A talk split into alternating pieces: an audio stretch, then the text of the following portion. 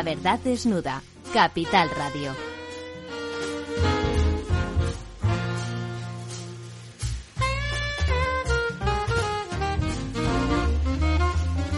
Muy buenas noches. Aquí estamos en esta noche lluviosa en prácticamente toda España, en la que en el, en el único día en que Marruecos realmente ha jugado un partidazo, ya ha merecido ganar, pues ha perdido 2 a 0 contra el equipo que tiene mejores jugadores y el juego más rácano de todo el mundial, que es eh, Francia, y que por lo tanto es una firme candidata a llevarse el título. El domingo, ya saben, el domingo Francia contra Argentina, Argentina contra Francia o Messi contra el mundo, como quieran ustedes, porque la verdad es que en Francia el mejor está siendo Griezmann en lugar de en lugar del señor Mbappé, que, que a pesar de eso, bueno, en sus chispazos acaba resolviendo los partidos. Don Ramón.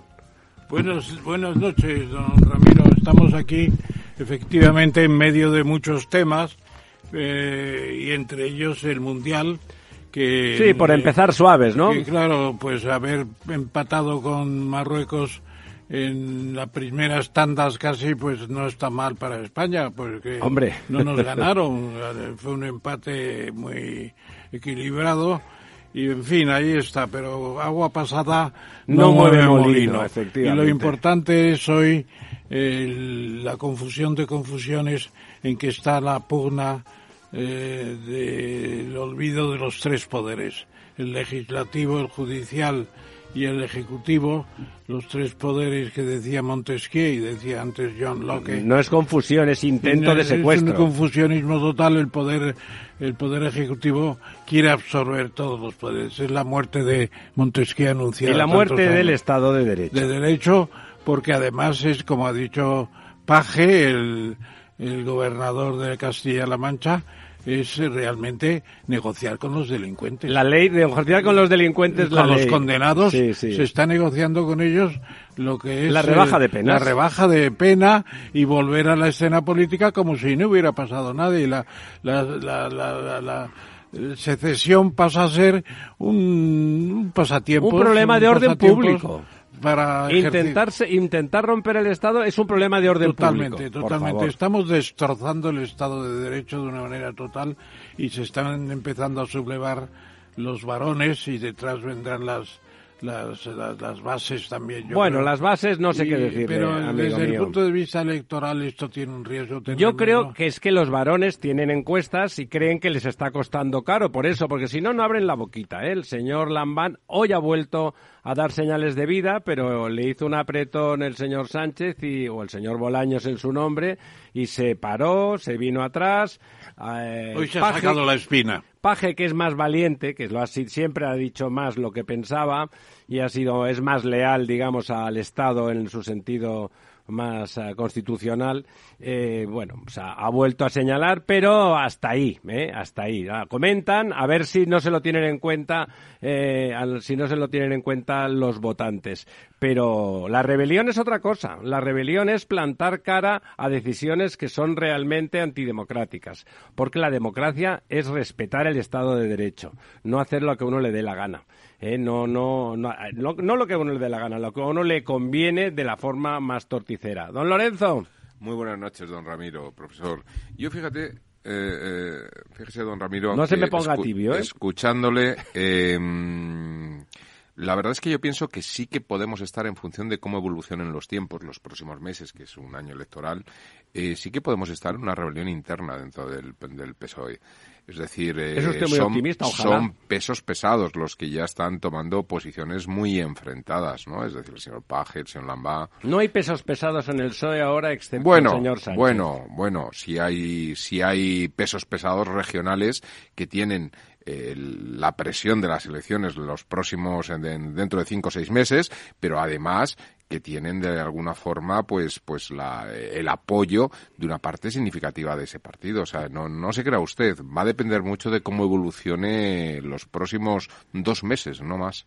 La, la buena, la gente, los socialdemócratas, eh, ese PSOE que contribuyó de forma absolutamente decisiva a la transición española, a la modernización del Estado, a la integración de nuestro país en tanto en, la Unión Europea como en la OTAN y, por lo tanto, adscribirlo sin ningún tipo de equívoco en, el bloque occidental y, en, la forma de gobernarnos y de vivir de ese bloque, eh, esos no querían a Sánchez y esas bases, por eso le decía yo al profesor Tamames que yo dudo, porque esas bases rescataron, rescataron al griterío populista de Sánchez y ahí está, y de aquellos polvos estos lodos.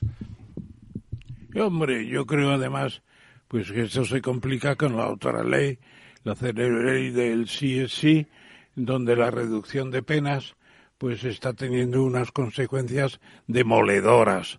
Tanta historia de defender al sexo débil, al género femenino en la legislación y en todo, y vienen ahora y la señora Irene, Montero pues se ve con que sus eh, presidiarios, por así decirlo, escapan la, mayoría de los últimos efectos. Claro, el, desprecio al conocimiento, don Ramón. El desprecio al conocimiento. Es un desprecio total y si eso se consuma, Mm, yo creo que Podemos Unidas o Unidas Podemos pues va a tener una ejecutoria electoral miserable, sea con Yolanda o sin Yolanda o con el santo Santo Grial, con el Santo Grial. vamos a dejar el Santo Grial tranquilo. no, lo ha mentado usted. Yo a los santos procuro no mentarlos. Y la otra, la otra ley, esa ley que ha venido dos veces la portavoz de Amanda a comentar eh, con, con auténtico sentimiento, porque es la madre de una niña con disforia de género y que, que es que, que, de golpe parecía que el PSOE reaccionaba, esa esencia del feminismo clásico que está dentro del PSOE reaccionaba, parece que parecía que iban a eliminar la posibilidad de que los menores de 16 decidieran unilateralmente, sin ningún tipo de asesoría ni médica ni legal ni psicológica, eh, no pudieran hacerse operaciones irreversibles, pero al final han transigido, porque al final lo que importa es que la silla siga caliente hasta el último día. En lugar de a lo mejor plantear el señor Sánchez que dado que la situación ya era muy grave y las, los errores técnicos en la ley del sí es sí o, los errores morales, porque son errores que van a, llevar a la desgracia a, muchos adolescentes, como se está demostrando en otros países, y decir, bueno, pues hasta aquí hemos llegado, vamos a adelantar las elecciones, vamos a plantear alguna cosa. No, al final lo que prima es lo que prima. si, los, si los sediciosos y malversadores eh, necesitan que se que, que malversar, o sea, que robar el dinero público, que gastarlo de forma inapropiada si no se demuestra que se lo han llevado para comprarse un Ferrari, es un delito menor, no hay que tenérselo en cuenta. Perdone, entonces todas las condenas por, por eh, financiación ilegítima e ilegal de los partidos resulta que son papel mojado. Y luego, además, lo que no cabe duda, eh, me parece que usted tenía la duda de si habrá anticipadas o no. No va a haber no, por supuesto que no. Porque está la presidencia europea. No, no, estamos de acuerdo. La presidencia europea va a ser la revelación internacional de Superman o sea, de Sánchez. Sí, sí. Va a ser una cosa a los cielos. abrumadora. Creo que va a hacer varios milagros, el que ha ido a aprender a, Lourdes y a, Fátima. y a Portugal como San Fátima y alguno más. Efectivamente.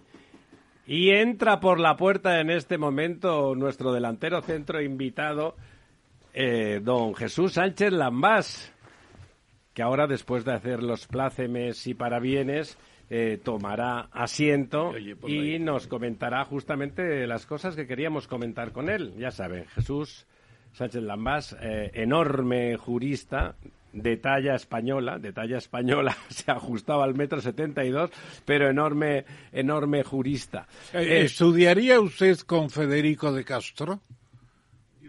Me hubiera, gustado enormemente, pero no tuve esa fortuna. A mí me dio notable. Es, más joven, hombre. Notable, que Jesús es un hombre joven todavía. Usted, Ramón, no puede decir nada porque tiene eh, la institución del derecho civil más importante del siglo XX dentro de casa. ¿Quién era? Pues su señor suegro. a mi suegro de Leonardo. casa. Bueno, de, sí, de, de, de, de Bueno. enju- enjuiciamiento civil. Uno de los grandes procesalistas, Señor. junto con don Jaime Guas, que ha existido en este país. Y lo tiene usted, lo tiene usted dentro de Eso es casa. lo que nunca me perdonó mi suegro, que yo no fui alumno suyo, Claro. fui de Jaime Guas. Claro, y había un enconamiento entre No, los no dos. tenía una buena relación. Don Jaime era de tendencia muy catalana.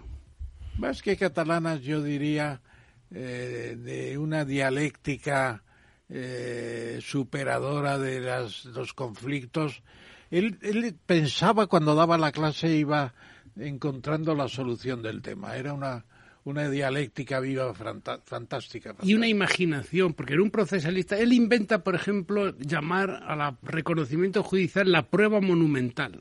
Sí, esa, sí. esa- esa- esas conceptualizaciones Esa de don. Jaime, no, bueno, Él, sí, don- él- él fue mi defensor además cuando me procesaron el año 1956 por la rebelión estudiantil y otras y causas. me decía unas cosas.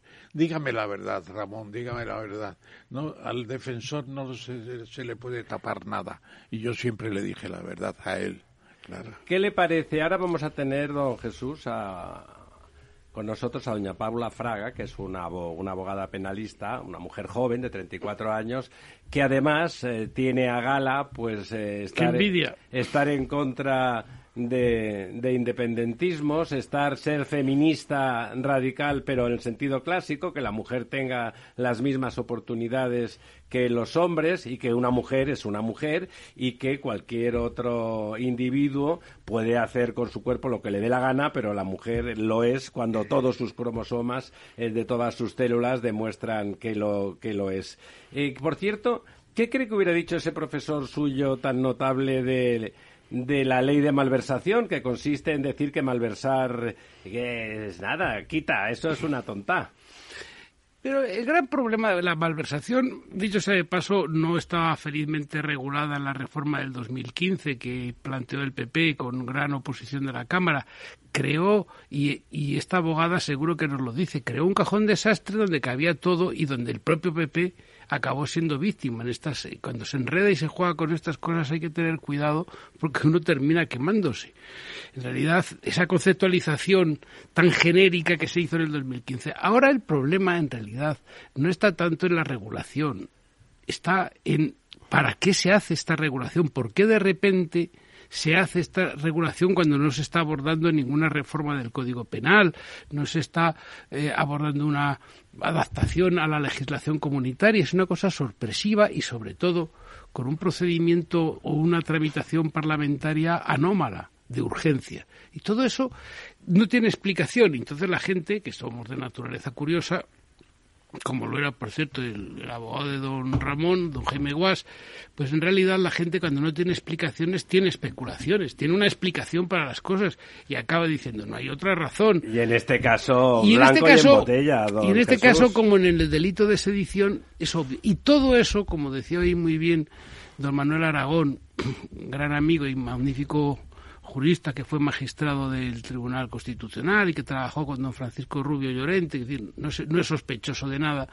eh, decía, dice, todo esto al final es una violación del Estado de Derecho. Eso es, eso decíamos hace Porque unos minutos. Ese es el problema de fondo. Oiga, mire, que la sociedad quiere percibir que la malversación, pues en vez de 12 años, que es una penalidad excesiva, obviamente, eh, pues merece, merece un recorte, pero bueno, casi en un contexto. Vamos a reformar todos los tipos sobre las administraciones desleales, también en las sociedades de capital y en otros ámbitos. Pero estas cosas que hacen es una traición al, al voto, a la confianza de a vida la democracia. y sobre todo el gran problema, como diría Ortega, una mala ejemplaridad, porque claro, la sociedad se termina volviendo oportunista, porque si los líderes de la sociedad son oportunistas, buscan la nocturnidad, la ocultación, la falsedad, para realizar reformas de este calado que luego se aplican genéricamente a todo el mundo, no solo a los independentistas, pues uno acaba pensando que esa es la forma de proceder, que, que, esa es la conducta legitimada moralmente porque es la que realizan las élites políticas. Eso, don Jesús, eh, y justamente, por un lado, esa no ejemplaridad de los líderes y cuando otras personas, otras personas que lideran también nuestra sociedad desde el ámbito de, lo civil, eh, de la sociedad civil, pues levantan la voz y lo levantan legítimamente con libertad de expresión y de pensamiento, resulta que en estos momentos se las está masacrando. Eh, ahí ya la tenemos, ya tenemos al teléfono a doña Paula Fraga. Eh, Paula, ¿estás ahí? Muchas gracias por invitarme. No, hombre, muchas gracias a ti por estar con nosotros. Además, en unos momentos en que, como además me consta, Paula es una de esas mujeres valientes y fuertes que, que nos trae Almudena, que hoy está malita y no puede estar con nosotros. Y lo que pasa que cuando uno da igual lo valiente que sea, le, le, le linchan, cuando le linchan, pues hombre, está uno fastidiado.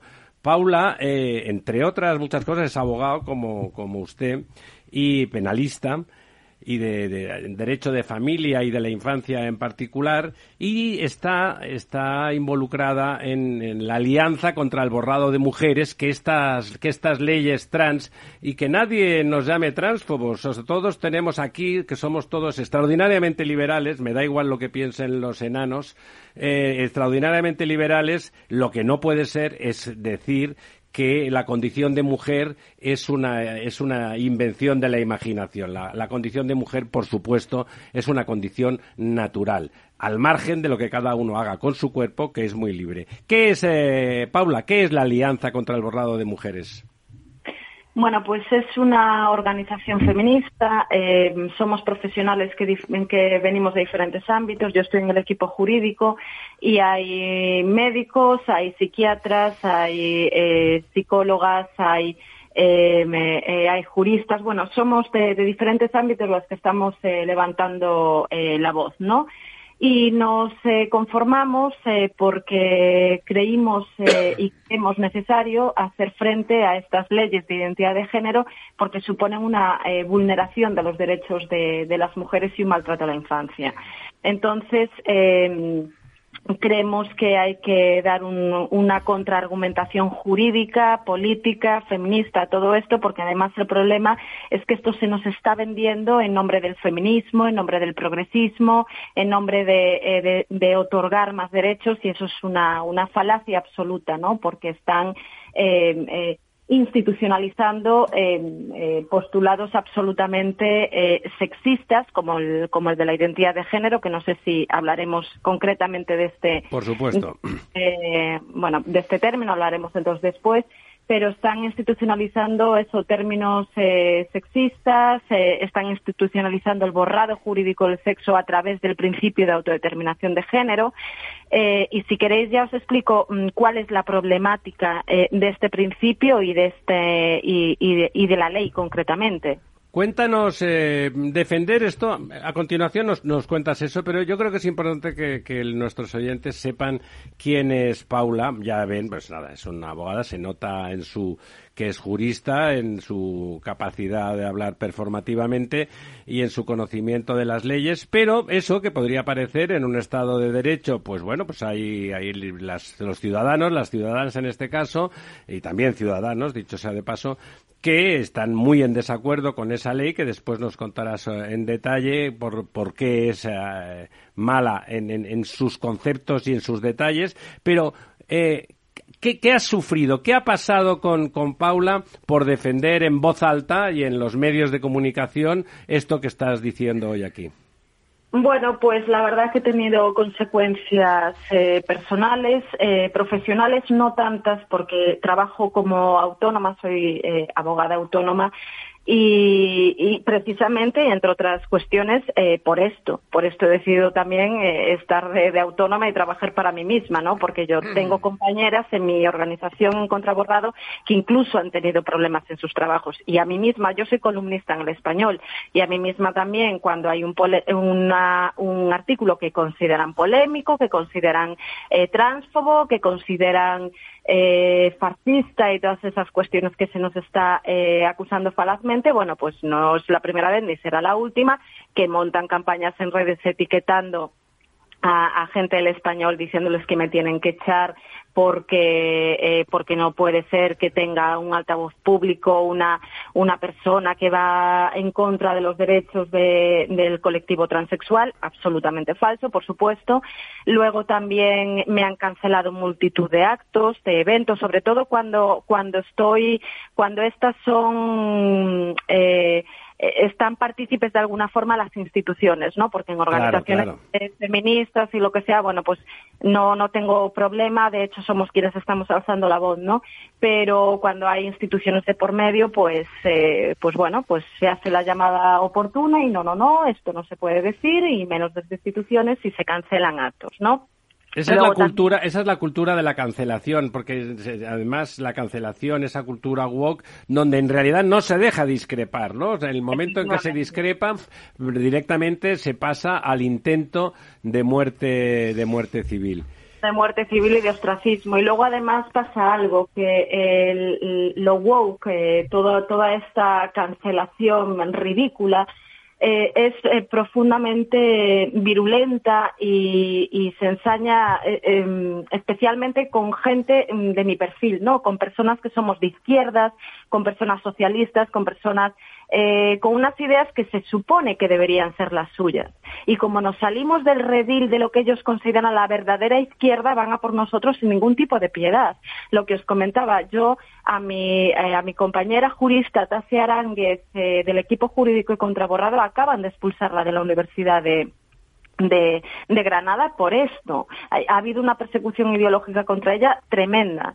Eh, y, y, así tenemos eh, muchos ejemplos. Además de todo esto, eh, amenazas constantes, agresiones incluso, han agredido a compañeras feministas en, en, manifestaciones feministas, bueno, pues parte de gente que, que viene del colectivo transgénero. O sea, es, es verdaderamente distópico lo que, lo que estamos viviendo cuando nosotras solo estamos haciendo una contraargumentación jurídica y una contraargumentación política a unas políticas identitarias que entendemos que son profundamente nefastas para los derechos de las mujeres y, de infancia y en general para toda la sociedad.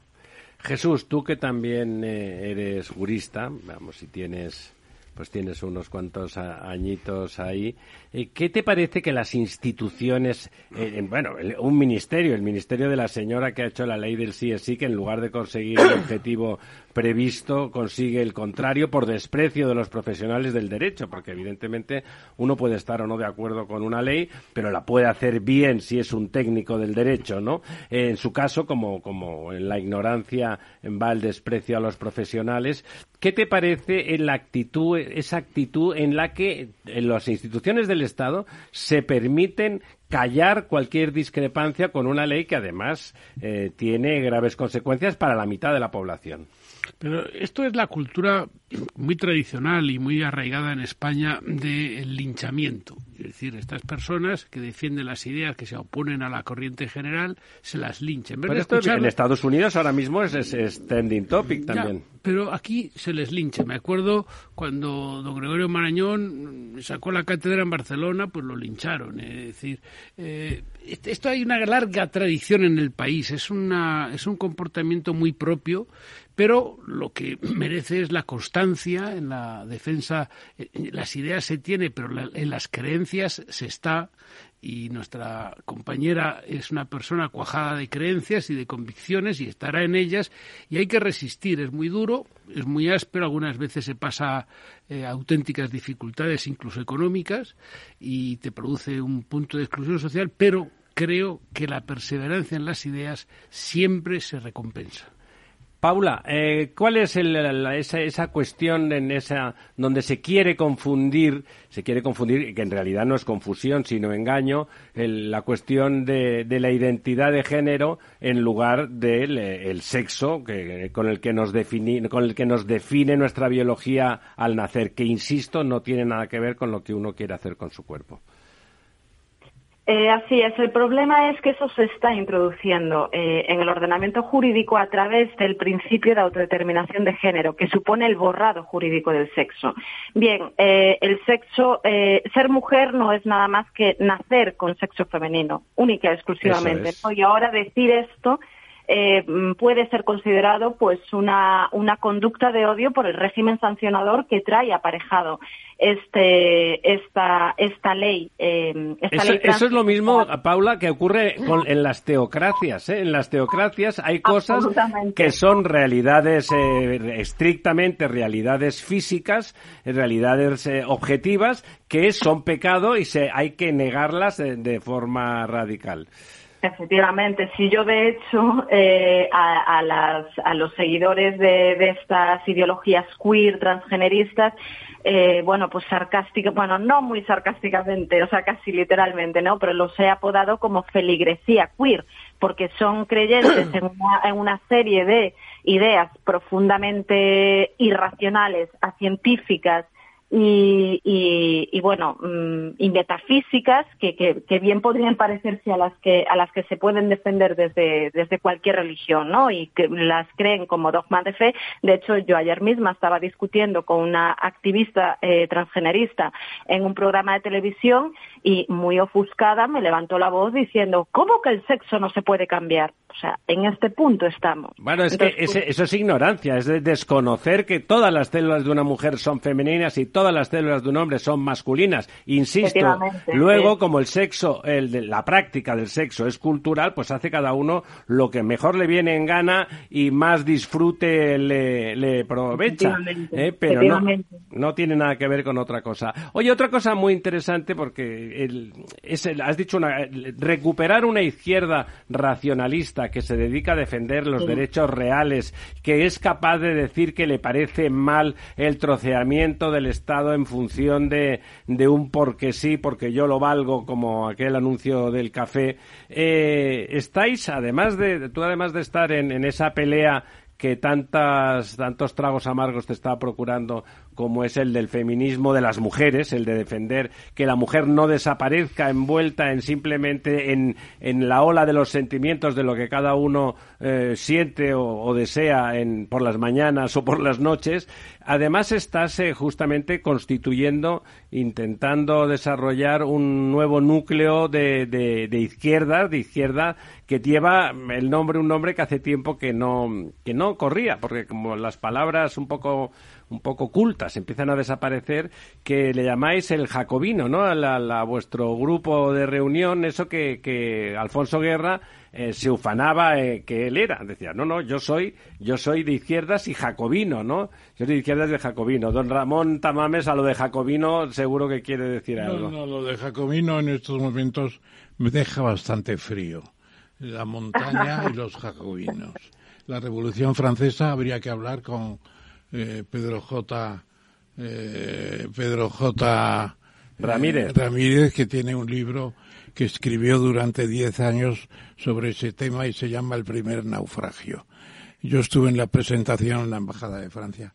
Lo que me pregunto es cómo todavía no han aparecido en escena en estos debates Freud y toda la sexualidad que está en los trabajos de Freud por ejemplo, no me acuerdo. Porque hay que estudiar mucho, don Ramón, decir, para Iba a decir el inventor del orgasmo, no es el inventor, pero es el difusor del orgasmo. Se llamaba Reich, ¿cómo se llamaba? Wilhelm Reich. Wilhelm Reich, exactamente. ¿Cómo no ha aparecido todavía? Se llegará a proclamar el derecho al orgasmo, que según parece no tienen la inmensa mayoría de las féminas. No, eso era antes. Yo todas las mujeres que conozco ahora tienen, un orgasmo estupendo. Sigue siendo un tema. Eso saldrá también seguramente en la seguridad social. pero fíjese, en alguna constitución de quinta generación. No, fíjense. No lo sé, pero yo. Es los derechos humanos nuevos. Creo que en el futuro vamos a. La zoofilia se va a estudiar. En bueno, a mí me parece también muy bien. O sea, yo no tengo ningún problema con, con ¿Y los tríos? ¿Se van a regular los tríos? Pues yo creo que no, porque la gracia de los tríos es que no estén regulados, don Ramón. La poligamia Fíjese, eh, artística. Paula, fíjate, Paula, lo que decía el profesor tiene su punto más allá de la broma. El orgasmo No es broma, que es, ¿eh? que es No es una cosa vinculada a nuestros órganos genitales y que tiene una fisiografía y una fisiología muy concreta, desaparece como, como fenómeno físico en muchos casos después de las operaciones trans. O sea, hasta eso el orgasmo queda cuestionado, queda Bueno, cuestionado en. pues en ya eso. vemos que estamos hablando de eso. Se hablará en el hemiciclo y doña Irene nos dará Estoy seguro que no. Estoy seguro porque se ha convertido. es- es- de hecho es algo, o sea, ahora estamos aquí en tono jocoso, tono de risa, que por cierto han dicho por ahí feminazis, por favor, esa, esa terminología, no, feministas, por Dios. Eh, y dicho, y dicho esto, eh, sí que es cierto que mm, eh, eh, las, eh, las consecuencias, las implicaciones físicas y emocionales que trae consigo la hormonación y la, los bloqueos hormonales, la hormonación cruzada, las, eh, las operaciones eh, para hacer esos cambios de sexo, entre comillas, porque, no, eh, porque es imposible. ¿no? El cambio de genitales, pero habría que decir, sí. Bueno, pues para hacer ese pseudocambio de genitales, bueno, pues esas implicaciones son gravísimas y de eso no se está hablando. Por eso nosotras estamos hablando de que eh, se está produciendo un maltrato a la infancia brutal, porque un niño de 12, mm, 10, 9 años, porque por ejemplo la ley trans eh, de la Comunidad Autónoma de Madrid permite la hormonación a partir de los nueve años. O sea, y no se puede empezar a hormonar ni bloquear el de la hormonación a un niño o a una niña. Es un auténtico maltrato y que se nos esté diciendo que esto es progreso, que esto es por, por, eh, por eh, pues a favor de- del colectivo transexual o que sea a favor de los derechos humanos es una falacia absoluta. Aquí quien nos, nos estamos partiendo la cara por defender los derechos de, las mujeres y de los niños somos quienes estamos diciendo no se puede hormonar a niños y a niñas. Y quienes estamos señalando y diciendo alto y claro con datos que esto lo podéis ver en la página de Contraborrado y con informaciones concretas que la, la única beneficiaria de todo esto es la industria farmacéutica porque desde luego es un sueño para Claro. ellos Y las clínicas. Es de por vida, claro. Y las y las clínicas. porque es- hacen de, de personas absolutamente sanas, de niños y niñas sanas, eh, pacientes crónicos, pacientes de por vida. Eso es un sueño absoluto. ¿Y qué ha pasado en países donde se ha aprobado este tipo de legislación? Lo vimos en Reino Unido. En cuestión de dos años hubo un, aumento, un aumento del 4.000%. Sí, sí, fue eh, tremendo de, ahí. de- sí. de, claro, de niños y niñas que decían sentirse del sexo contrario. ¿Por qué? Porque primero tienes unas eh, leyes eh, que, que amparan este, este tipo de ideario transgenerista y segundo, sobre todo, porque se está metiendo en los colegios el ideario transgenerista. Y todo ese ideario queer que en vez de decirle a un niño, oye, mira, si eres un niño y te gusta el rosa y te gusta jugar con las niñas, sigue siendo un niño, no pasa nada. Desarrollate como quieras, sea lo que quieras. En lugar Un de- niño más de femenino, punto. Un niño más femenino. Oye, Paula, de de- perdona, ¿de qué, ¿de qué periódico, con qué periódico tuviste problema? Porque no fue con el español que comentabas antes, ¿no? ¿O Sí, fue con el español que tuviste problemas no, no, de no, en el cancelación. español, no, en el español agradecidísima y allí soy columnista. Y, eh, de hecho, otra de las polémicas que, que tuve fue cuando empecé a escribir en el español, porque claro, como yo soy de izquierdas, yo soy socialista y, y- y feminista de verdad, pues, ay, ve- veis cómo es derecha infiltrada, que se va a escribir a medios de derechas. Mira, eh, señores, yo me voy a un medio de derechas y me iré a dónde ir primero, porque los principios... Y lo de derechas lo dicen sea. ellos, ¿no? Lo, di- lo deciden ellos igual que deciden el sexo de los ángeles. Oye, bre- muy brevemente, ¿qué es el jacobino? ¿Quién estáis ahí? ¿Qué pretendéis? Bueno, pues el Jacobino es un proyecto divulgativo para explicar que existe otra izquierda radicalmente distinta a la izquierda institucional porque eh, nosotros creemos en una izquierda que además de ser combativa con ese capitalismo que pretende privatizar los bienes eh, más básicos, también hay que ser absolutamente combativos con eh, la privatización de lo más común que tenemos los ciudadanos, que es el territorio político. No puede ser eh, que eh, tengamos una izquierda absolutamente eh, vendida y arrodillada ante unos nacionalismos eh, fragmentarios. Oye, perdona, perdona, porque históricamente ahora me falla, debo tener... Está algún- hablando de los Sánchez algún y de los lapsus, Podemitas. algún lapsus debo tener. Robespierre era jacobino. Claro, sí, efectivamente, lo Pues era. cuidado con Robespierre. Cuidado. Sí, no, no, Porque no. si le deja, se cepilla a toda Francia. Pero, pero Marat no era, ra- no era jacobino.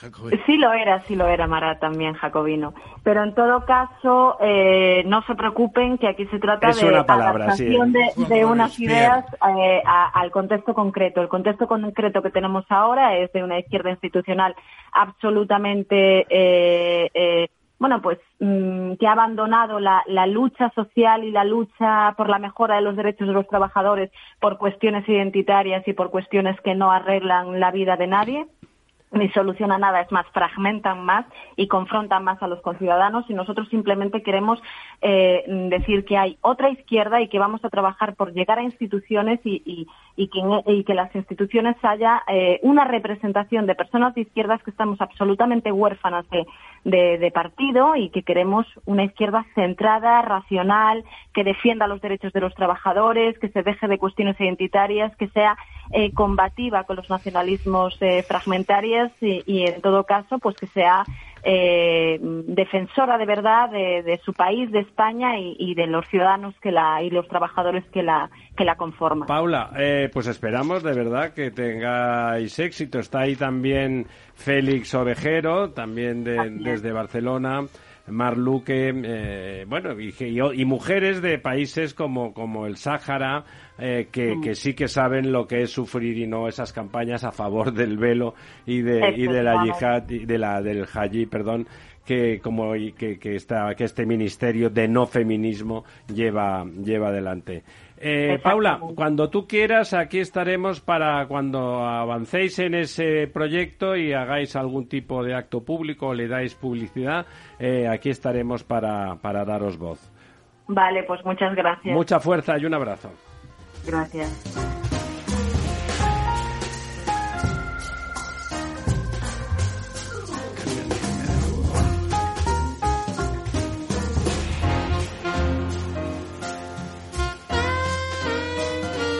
La verdad desnuda. Ramiro Aurín. Capital Radio.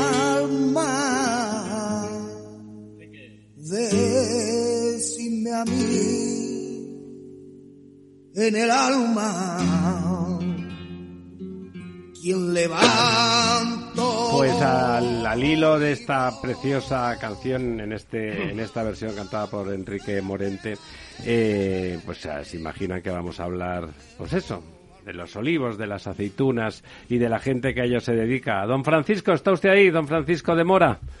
Sí, buenas noches. Muy buenas noches. Ah, ya no es así tan tan dura la vida de en el campo de las gentes que se dedican a bueno pues a las aceitunas y al aceite, ¿no? El aceite se ha convertido en un producto premium en España, además de que somos el primer productor del mundo. Hemos conseguido también que nuestra calidad sea reconocida como la mejor del mundo, ¿verdad? Así es, correcto. Eh, a pesar de ser el, el, el 25% de la superficie mundial, pues, seguimos produciendo el 45% de todo el aceite que se produce en el mundo.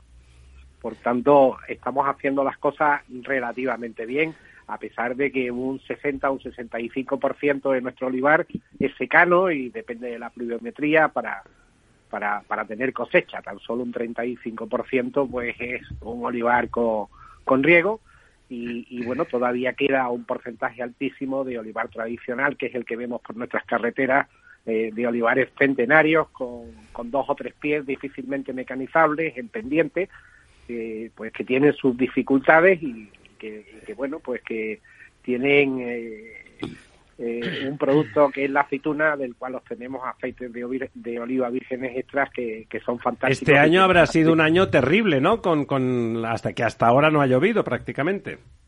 Bueno, eh, este año ha sido un año muy malo y la previsión que tenemos de, de cosecha para esta campaña 2022-2023 pues es muy corta.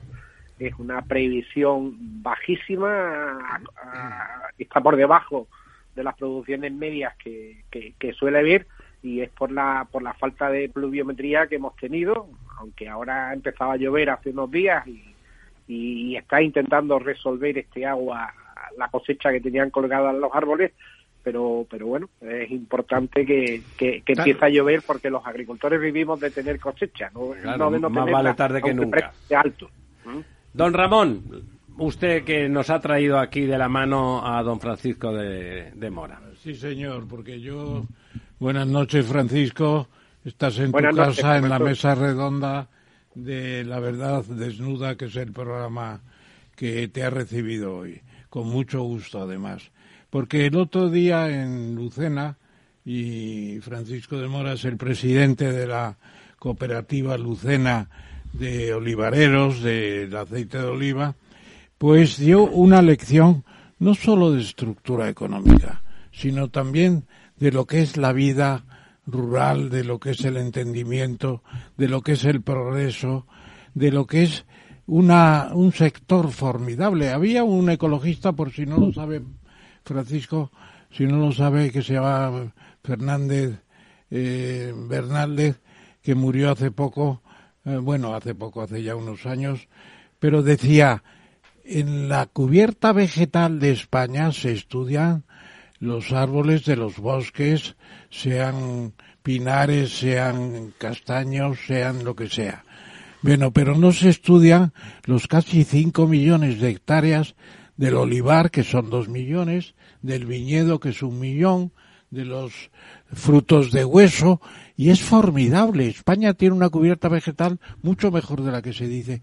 A mí me venía eso a la memoria, pero Paco, o si me permites ya que diga Paco, porque lo de Francisco se me queda un poco difícil. Cuéntanos qué representa el sector ah, del aceite de oliva en España precisamente en un momento en que la zafra ha empezado ya con las dificultades que tú has puesto de relieve ah, en este momento. Bueno, a mí me gusta hablar de... De, lo que representa. Eh, a mí me gusta hablar de, del olivar eh, en su en su conjunto, lo que lo, que lo que yo llamo, lo que llamamos bioeconomía circular. El olivar en España aproximadamente unos dos millones y medio de hectáreas, una producción media de un millón cuatrocientas mil eh, un millón cuatrocientas mil toneladas de aceite que se producen anualmente, aunque este año la producción va a ser eh, bastante menor. Y, y, me gusta compararlo eh, por, por, el trabajo que está haciendo el olivar en, en, pro del clima ¿no? y del cambio climático. ¿no? Se habla de la gran muralla verde africana que se está construyendo financiada por la FAO con 34.000 millones a lo largo de 8.000 kilómetros eh, a 100.000 kilómetros cuadrados. En España, eh, como bien decías, pues tenemos eh, 50.000 kilómetros entre olivar, viñedo eh, y, almendro y, otros frutos de, de, pepita. Eh, esos árboles en su conjunto son capaces de absorber más de 10 millones de toneladas de CO2 y bueno, pues entendemos que en la labor medioambiental que hace el olivar, pues además de, prácticamente vivir 250.000 personas eh, full time eh, con toda la industria eh, y con toda eh, la industria auxiliar, almazaras, refinerías, extractoras, recolectores de aceituna, tractoristas,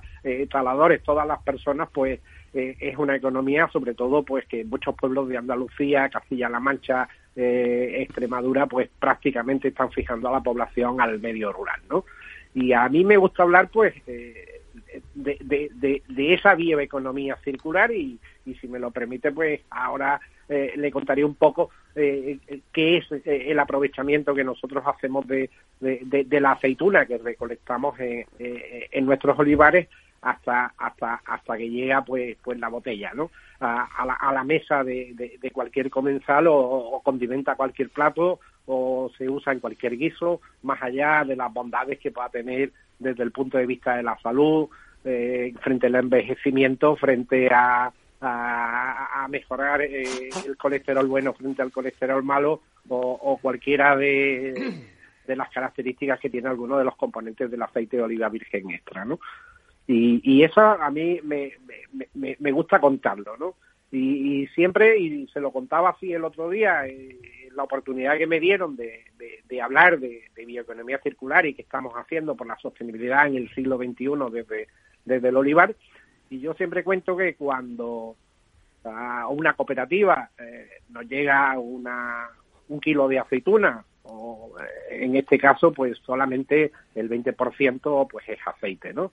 Ese 20% de aceite si procede de aceituna sana, eh, que esté recolectada en su momento óptimo de madurez, de madurez, está exenta de enfermedades y no ha tenido ningún tipo de adversidad climática, ya sea helada o cualquier otro tipo, pues normalmente salen aceites de oliva vírgenes extras que se envasan directamente en una botella o salen aceites de oliva vírgenes si ya el producto está un poco más maduro.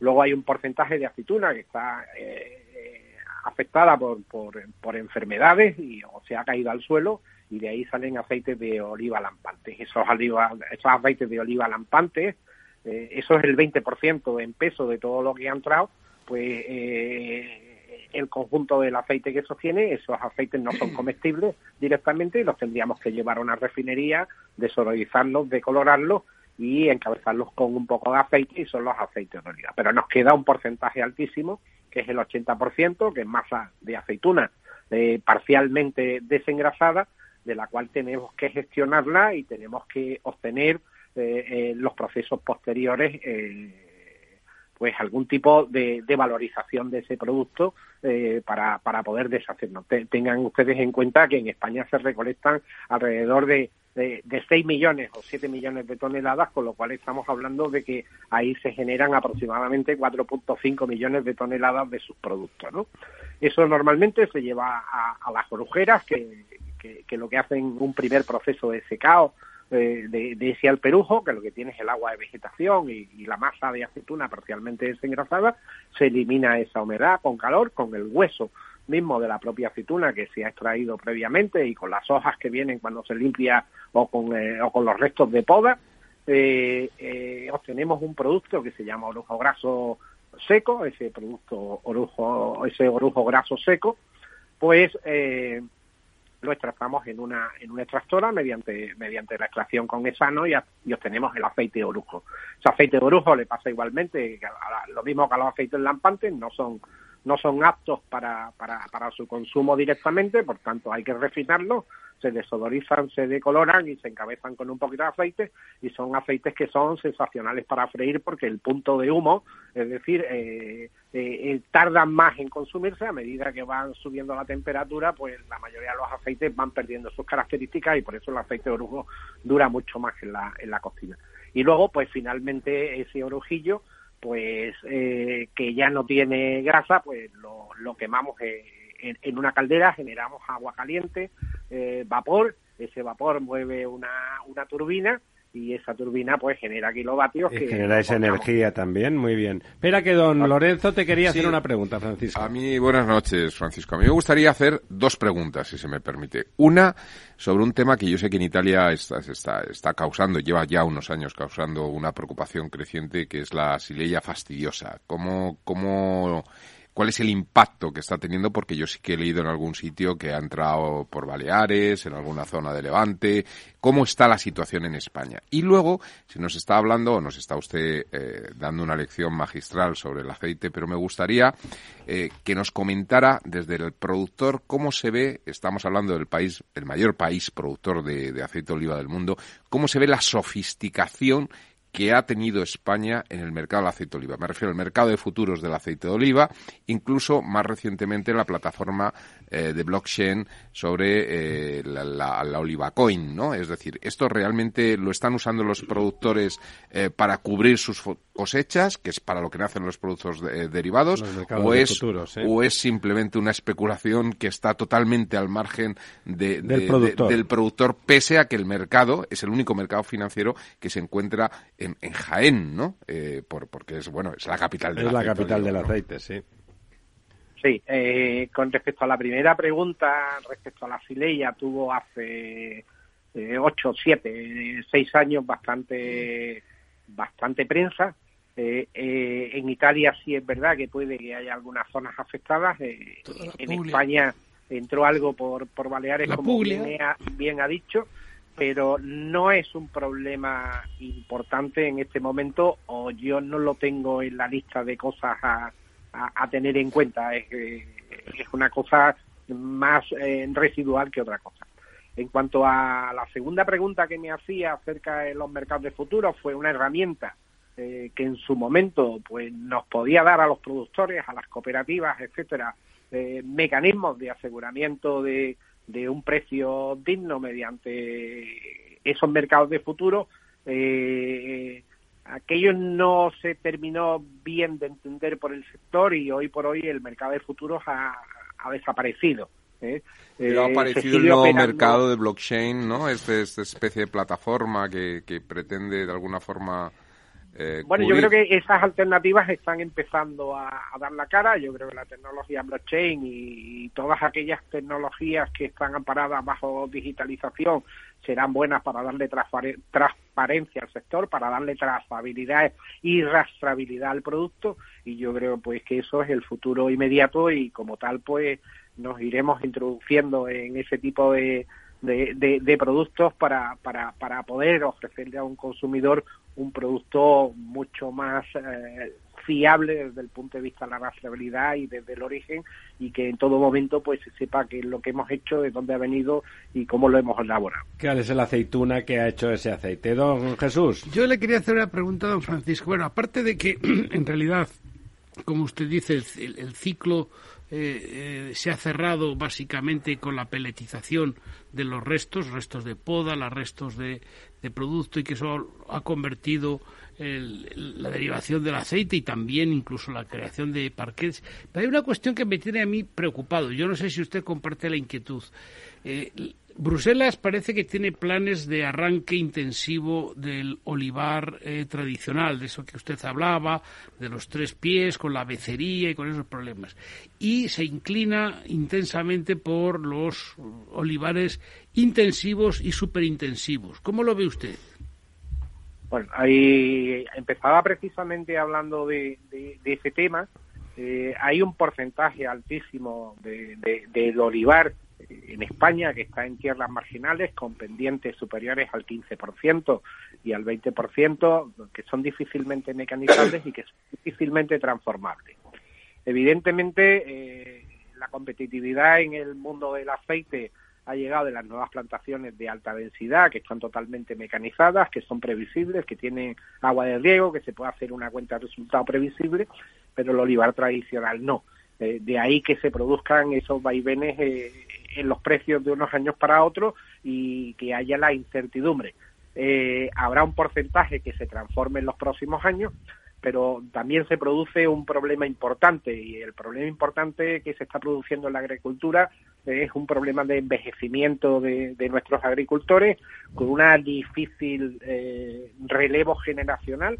Los jóvenes no quieren eh, estar en el campo y bueno, pues en los próximos años asistiremos a un abandono paulatino de determinados olivares y otros olivares pues que se puedan transformar, que se irán haciendo eh, eh, más competitivos para, para poder competir frente a otros países, frente a otras zonas que tienen agua.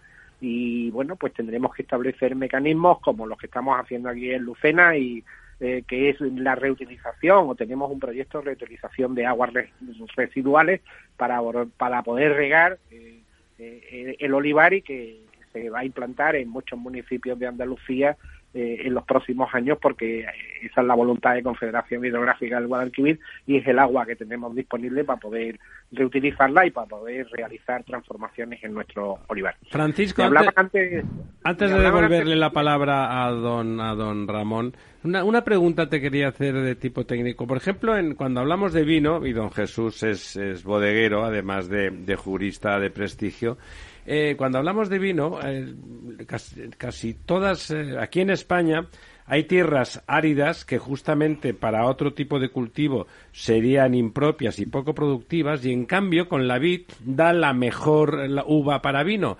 Eso- esos, olivos de secano, esos olivos eh, de, en territorios torturados, ¿no dan mejor aceite? ¿O es, ¿No es completamente eh, anodino que sea un territorio eh, más duro, más, más de secano, con árboles distintos? ¿Eso no da, no da alguna calidad especial al aceite? bueno, de ese tipo de olivares, si se hace un buen proceso de elaboración del aceite, se hace un buen seguimiento de la parcela, del momento óptimo de, madurez, ese tipo de olivares eh, tienen una biodiversidad enorme de flora eh, eh, que le confiere al producto unos toques maravillosos y salen unos productos fantásticos. Eh, pero en general y sobre todo en aquellas plantaciones donde se hacen bien las cosas se suelen obtener eh, aceites con unas características fantásticas. Pero sí bien es verdad que esos terrenos eh, y uno de los caminos iniciados y, creo que bien iniciado por todo el sector eh, es la apuesta decidida por la calidad por sacar productos eh, fantásticos, por aceites de oliva vírgenes extras que aporten e- esos toques maravillosos a la cocina eh, y, y- y bueno y que sea una satisfacción para para para, para el gusto, para el olfato, para el paladar y, y, y bueno pues eh, eh, eh, eso es eh, eh, la defensa de, de- de ese tipo de, de olivares, ¿no? De, de cara al futuro.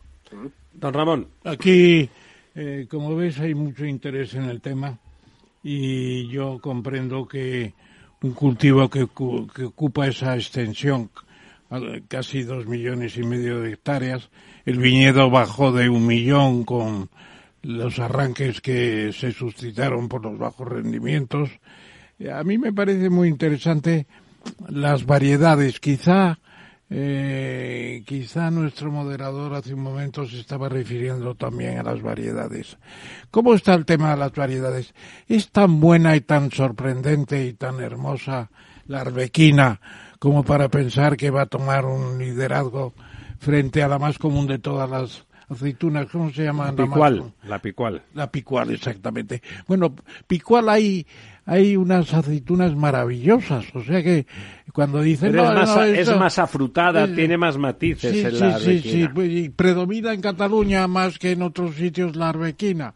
También es, eh, incluso la política llega al campo. Y la cornicabra. Entonces, la cuernicabra y otras muchas variedades. Peltre me parece que hay una también, etcétera. Royal.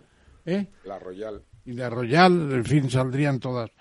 Pero yo querría preguntarte, eh, ¿por qué España está todavía detrás de Italia en algunos aspectos?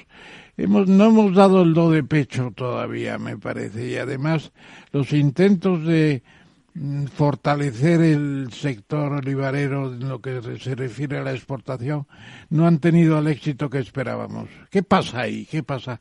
¿Por qué todavía Italia vende más aceite que España en los Estados Unidos, por ejemplo? Porque hay más italianos. Porque hay más italianos, eso ya nos tiene que contestar don Paco. Bueno, yo, yo, yo creo, eh, sobre la segunda cuestión, yo, yo creo que, que es un tema cultural. Los, los- los italianos salieron de Italia a principios de- del siglo XX y conquistaron los Estados Unidos, exportaron o se llevaron su cultura y bueno, fueron capaces de abrir los canales de comercialización. En España, prácticamente hasta los años 80-90, todo lo que éramos capaces de producir éramos capaces de vender a raíz de los años 90, donde se produce una eclosión de- del olivar y bueno, pues empezamos a tener una mayor producción eh, de las necesidades eh, de, de- las capacidades de venta, eh, tenemos que salir al mercado.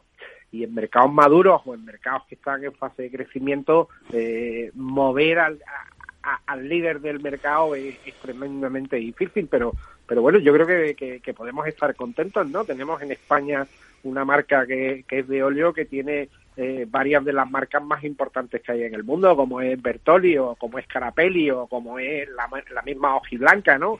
Ah, tenemos grandes grupos de, de cooperativas que están haciendo las cosas bien, como puede ser de COP, como sea el mismo nuestro, que es el grupo Almaliva, que como hablábamos en aquella reunión es el grupo o Almazara de la Subbética, es la cooperativa o la, o la Almazara que más, más premios tiene en el mundo a la calidad, más de 1.200 premios entre certámenes nacionales e internacionales. Vuestra, ca- vuestra cooperativa de Lucena. No, la cooperativa de Lucena comercializa a través de un grupo de, de cooperativas que se llama el Grupo Almaliva y bueno, pues una de las cooperativas pues eh, es, un adalid de, de, de la calidad y es de las cooperativas pues más premiadas que hay en el mundo, ¿no? Las De- almazaras más premiadas del mundo. De todas formas, Francisco, yo, incidiendo en lo que ha comentado el profesor, yo hace tiempo que no veo botellas y, y las busco, porque además es un tema que me gusta, que no veo botellas de aceite de oliva italiano que no ponga producto europeo, no, no italiano. Eh, ¿Cuánto aceite le vendemos a Italia y ellos lo revenden en los mercados internacionales? Bueno, eh, en España, como decíamos, producimos 1.3, 1.4, el mercado interno consume medio millón de toneladas, hay que exportar 900 millones de kilos de aceite y esos 900 millones de kilos pues se reparten entre lo que exportamos nosotros directamente a través de, eh, de, de- de los diferentes canales, bien con marca, bien con marca del distribuidor y un porcentaje importante que compra Italia y que lo distribuye pues ¿Cuánto, ¿Cuánto puede ser lo de Que, que Italia? compra Italia a granel. Claro, claro. gra- gra- graneles Y a en precio- España. y a precio de y granel. Y a precio de granel. Y a lo vende de- multiplicado por lo- 10. Lo embotella en botellitas minúsculas y lo multiplica por 10. ¿Cuánto puede ser lo que vendemos a Italia, Paco? Pues, no, no, no tengo el dato exacto y no le quiero dar una cifra porque Y puede ser de equivocarme. 300.000 toneladas, por lo menos. Puede, puede- puede ser un número, puede ser un número. Era el que yo tenía en cabeza. Pero 300.000, eso representa casi lo que produce Italia, ¿no? O un poquito menos. ¿Cuánto produce Italia? ¿Lo sabes, Paco? Sí, al- 400. alrededor de 400 millones de Claro. kilos, 350. Lo que pasa es que la producción italiana sigue siendo un misterio.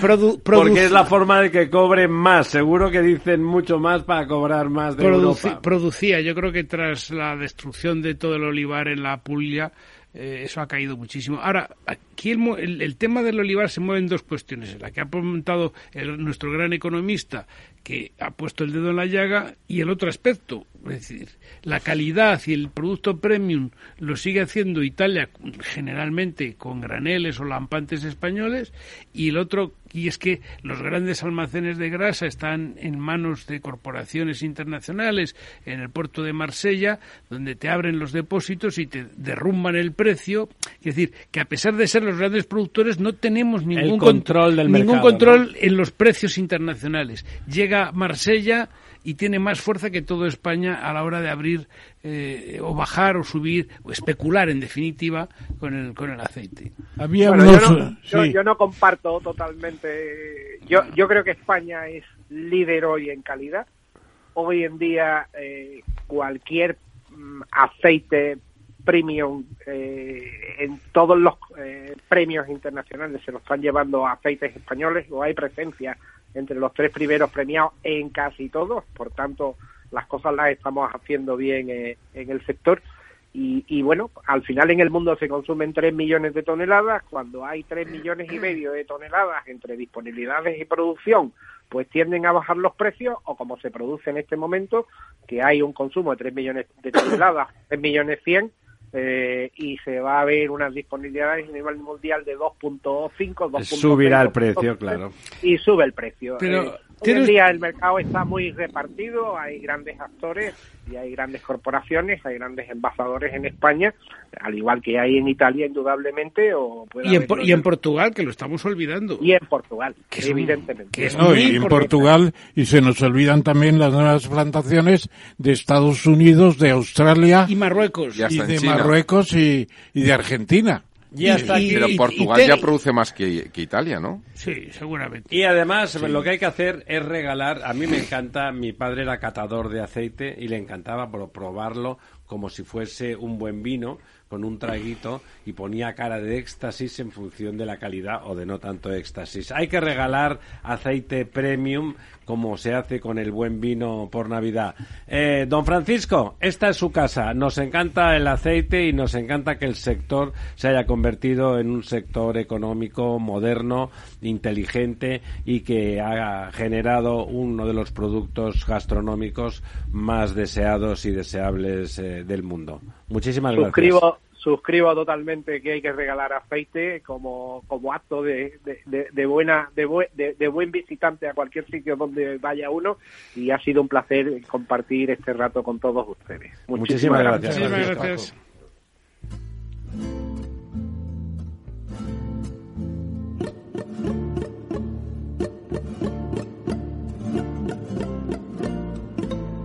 La verdad desnuda con Ramiro Aurín.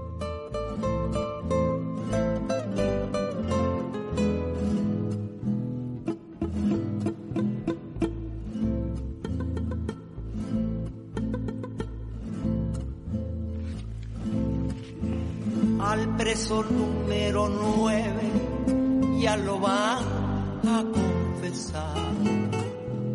Está rezando en la celda. Bueno, si Dios quiere, al otro lado del teléfono tenemos a nuestro amigo y admirado don Joaquín Leguina. Don Joaquín, ¿está usted ahí? Sí, claro, buenas noches. Hemos puesto un poco de coña el preso número 9. Ya lo, ya lo he oído, sí. Ya sabes, ya sabes que es justamente eso, de coña. Porque, bueno, pero sí que hay algunos que les gustaría, no diré verte muerto, pero vamos, esa en el ostracismo, que no soportan que el señor Leguina diga lo que le dé la gana, que es lo que ha hecho toda la puñetera vida, y en lugar de, bueno, de tomárselo a bien, decía ¿Quién era Cicerón? Que la grandeza de un hombre se mide por las de sus enemigos. Claro. Pues eh, en este caso les da usted más grandeza a ellos que ellos a usted, lo siento, porque son enemigos poderosos sin duda, pero no sé si muy grandes. Que vamos, la verdad es que, eh, como me consta, que le está llevando el tema ese de la persecución, de que no soporten que esté usted, eh, bueno, discrepante, discrepante, eh, pero a estas alturas de la vida, ¿qué, ¿qué se siente después de intentar y de participar en la construcción, reconstrucción de un país donde se abandonaba ese cainismo, donde discrepar y discutir pasaba a ser una cosa elegante y de, y de bien nacido, que resulte que la propia familia le, le- le niegue a uno el pan y la sal? Bueno, no es mi familia, evidentemente. Bueno, una familia política, ya me entiende usted. Sí, sí, he entendido. Pero es que estoy muy distante, hace ya algún tiempo. El, eh, digamos, el apostar por el separatismo catalán, por los proetarras, etcétera, eso es progresismo. No, no. Pues la verdad es que no lo entiendo muy bien. Entonces, ser progresista o ser de, de centro izquierda ha sido toda la vida otra cosa. Realmente yo creo que está dando Pedro Sánchez unos pasos peligrosísimos para el futuro de la democracia.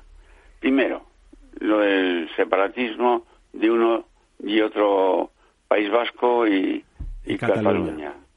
Segundo, esto, es- esto, esta locura de cambiar el código eh, penal a, a petición de boca. A es- petición de preso, perdona, a petición de preso. Bueno, ya no son presos porque los indultó. fin. Bueno, eh, efectivamente, es una locura desde el punto de vista jurídico, desde el punto de vista político. Y además ahora, hoy ha hecho unas declaraciones Illa, que es, eh, digamos, él se apoya mucho en el Partido Socialista de Cataluña, que Dios confunda, la verdad.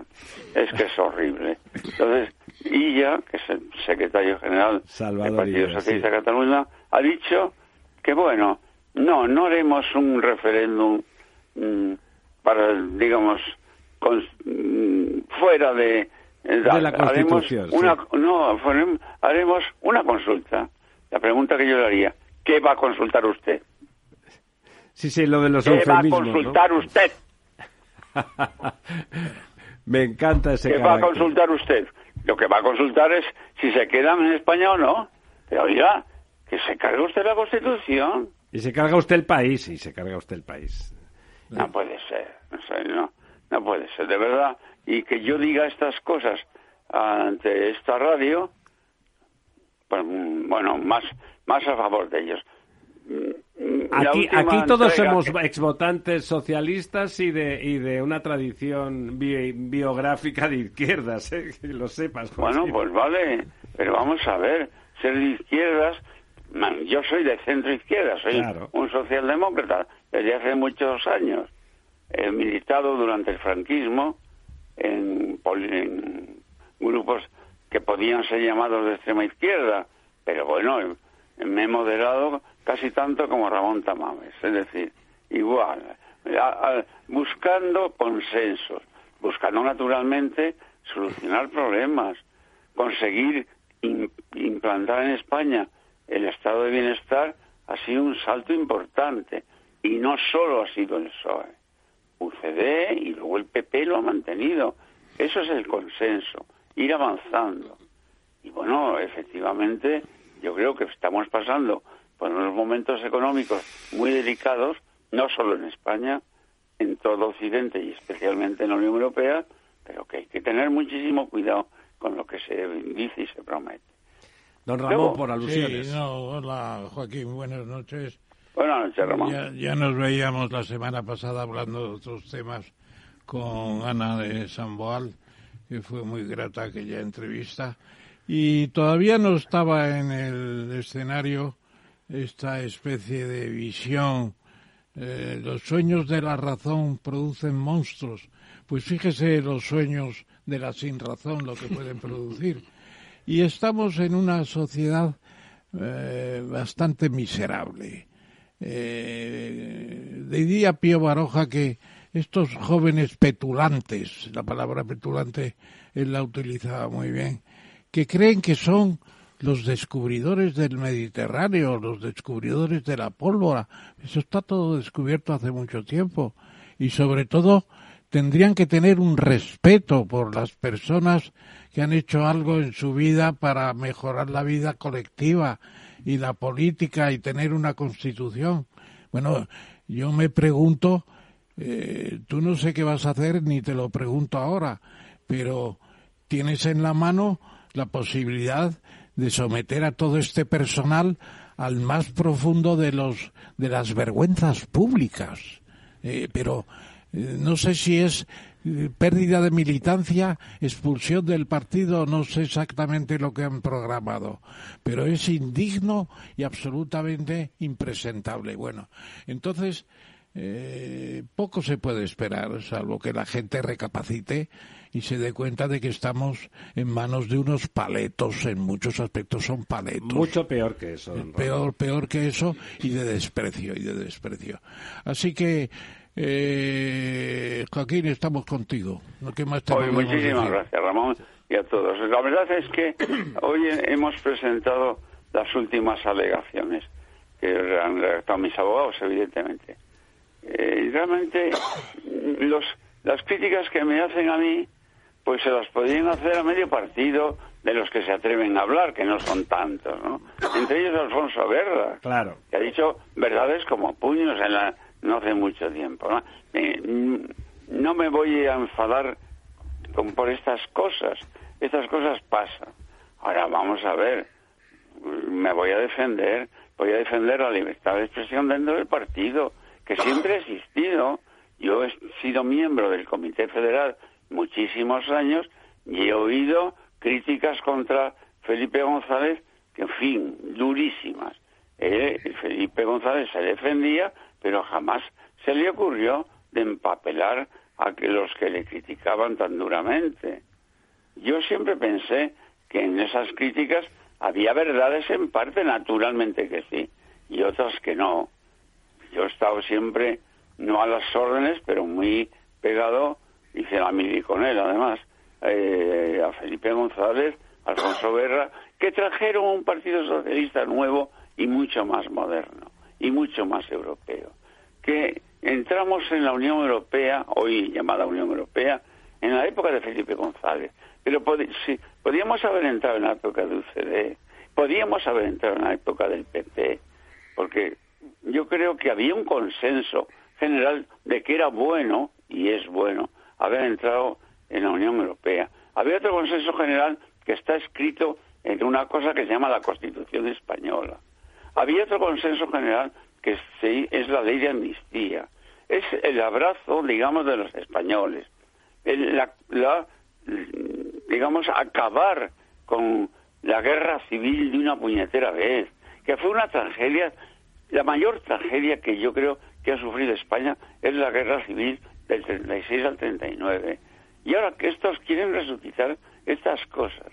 Y el presidente del gobierno dice que pasará la historia por desenterrar a Franco. Si, lo hubiera enterrado, a lo mejor pasaba la historia, pero por desenterrar un cadáver, Dios mío. Eso decía Alfonso Guerra, cuando desenterrar un cadáver dice que va a pasar a la historia, no lo veo yo. No, es evidente. Bueno. Jesús. Pero si algo se ha ganado el presidente Leguina. Le habla don Jesús H. Lambas. Querido Joaquín, si algo, si algo se ha ganado el presidente Leguina, que es, no sé por qué se les apea de los títulos, porque ese título se mantiene. Es el presidente de la Comunidad de Madrid, ha sido un político respetado, respetable, honorable que cumplió un ciclo, que se retiró, que, se retiró dignamente, que tuvo una buena relación y una férrea oposición del PP, pero supo mantener el de... Pero Joaquín Leguina, que tiene una larga trayectoria progresista, ahí estaba con Allende. Imagínense, eh, don Ramón, los tiempos de Allende en la moneda, de, de, un, un, hombre de un progresismo indiscutible. En la moneda, perdona, y en la casa de del gran autor de la Utopía, ¿cómo se llama? Tomás Moro. Tomás Moro. Allí estuve yo con él unas tres horitas hablando también. Bueno, los cántabros se mueven mucho, pero eh, hay una cosa evidente y es, a mí lo más repugnante, porque me parece bien que le critiquen a Joaquín Leguina, pero lo más repugnante es que un aparato semioficial, como es un partido político, inicie contra una voz crítica, pero digna irrespetable, un, un, señor que ha pasado por la política, volvió a sus, a sus quehaceres, a sus funciones, escribió sus novelas, una persona que nunca ha tenido eh, que se le pueda coartar. Yo, aunque estuviera en las antípodas políticas de él, daría la vida para que él pudiese seguir opinando y expresando lo que opina. ¿Y cómo lo opina? y, y además lo hace con bastante razón como toda esa generación, son hombres que han tenido mucha experiencia, que han vivido mucho y que hacen, tienen, tienen criterio, tienen cabeza, tienen sensatez, han tenido responsabilidades. Y al final, en realidad, el fondo de todo esto es que nadie nos damos cuenta, como es bastante frecuente, pasaba en Francia en la Revolución, la gente ya llevaba la cabeza en la cesta, pero ellos no lo sabían. Es decir, la Constitución está muerta, se la han cargado. Porque es el mantenerse en el poder, el poder, en abstracto. Uno necesita los votos catalanes, ¿hasta dónde los necesita? Los votos del nacional, no del nacionalismo, que es otra cosa. El nacionalismo siempre en las democracias, tanto la derecha como la izquierda, cuando ha gobernado y ha necesitado sus votos, el nacionalismo ha sido algo con lo que, que, pertenece a nuestra idiosincrasia. Se ha pactado. Se ha pactado, se, ha llegado a... Ahora, ya no se pacta con eso, ahora se pacta con quienes parten el país. Quieren romper quieren, irse. Y la crítica de don Joaquín, pues está en su punto y la comparte. Pero en realidad el fondo es que es la lucha por el poder. Es el poder como un interés absoluto. El único no es, objetivo. No es el interés general, el servir a los ciudadanos, la felicidad del pueblo, que decían los clásicos, es el poder ostentar y mantener y conseguir. Pero eh, algún político clásico decía, eh, pero bueno, y, y el poder para esto, pues casi mejor estar en la oposición. Dice, si tienes que sentarte y escuchar las cosas de Irene Montero todas las mañanas,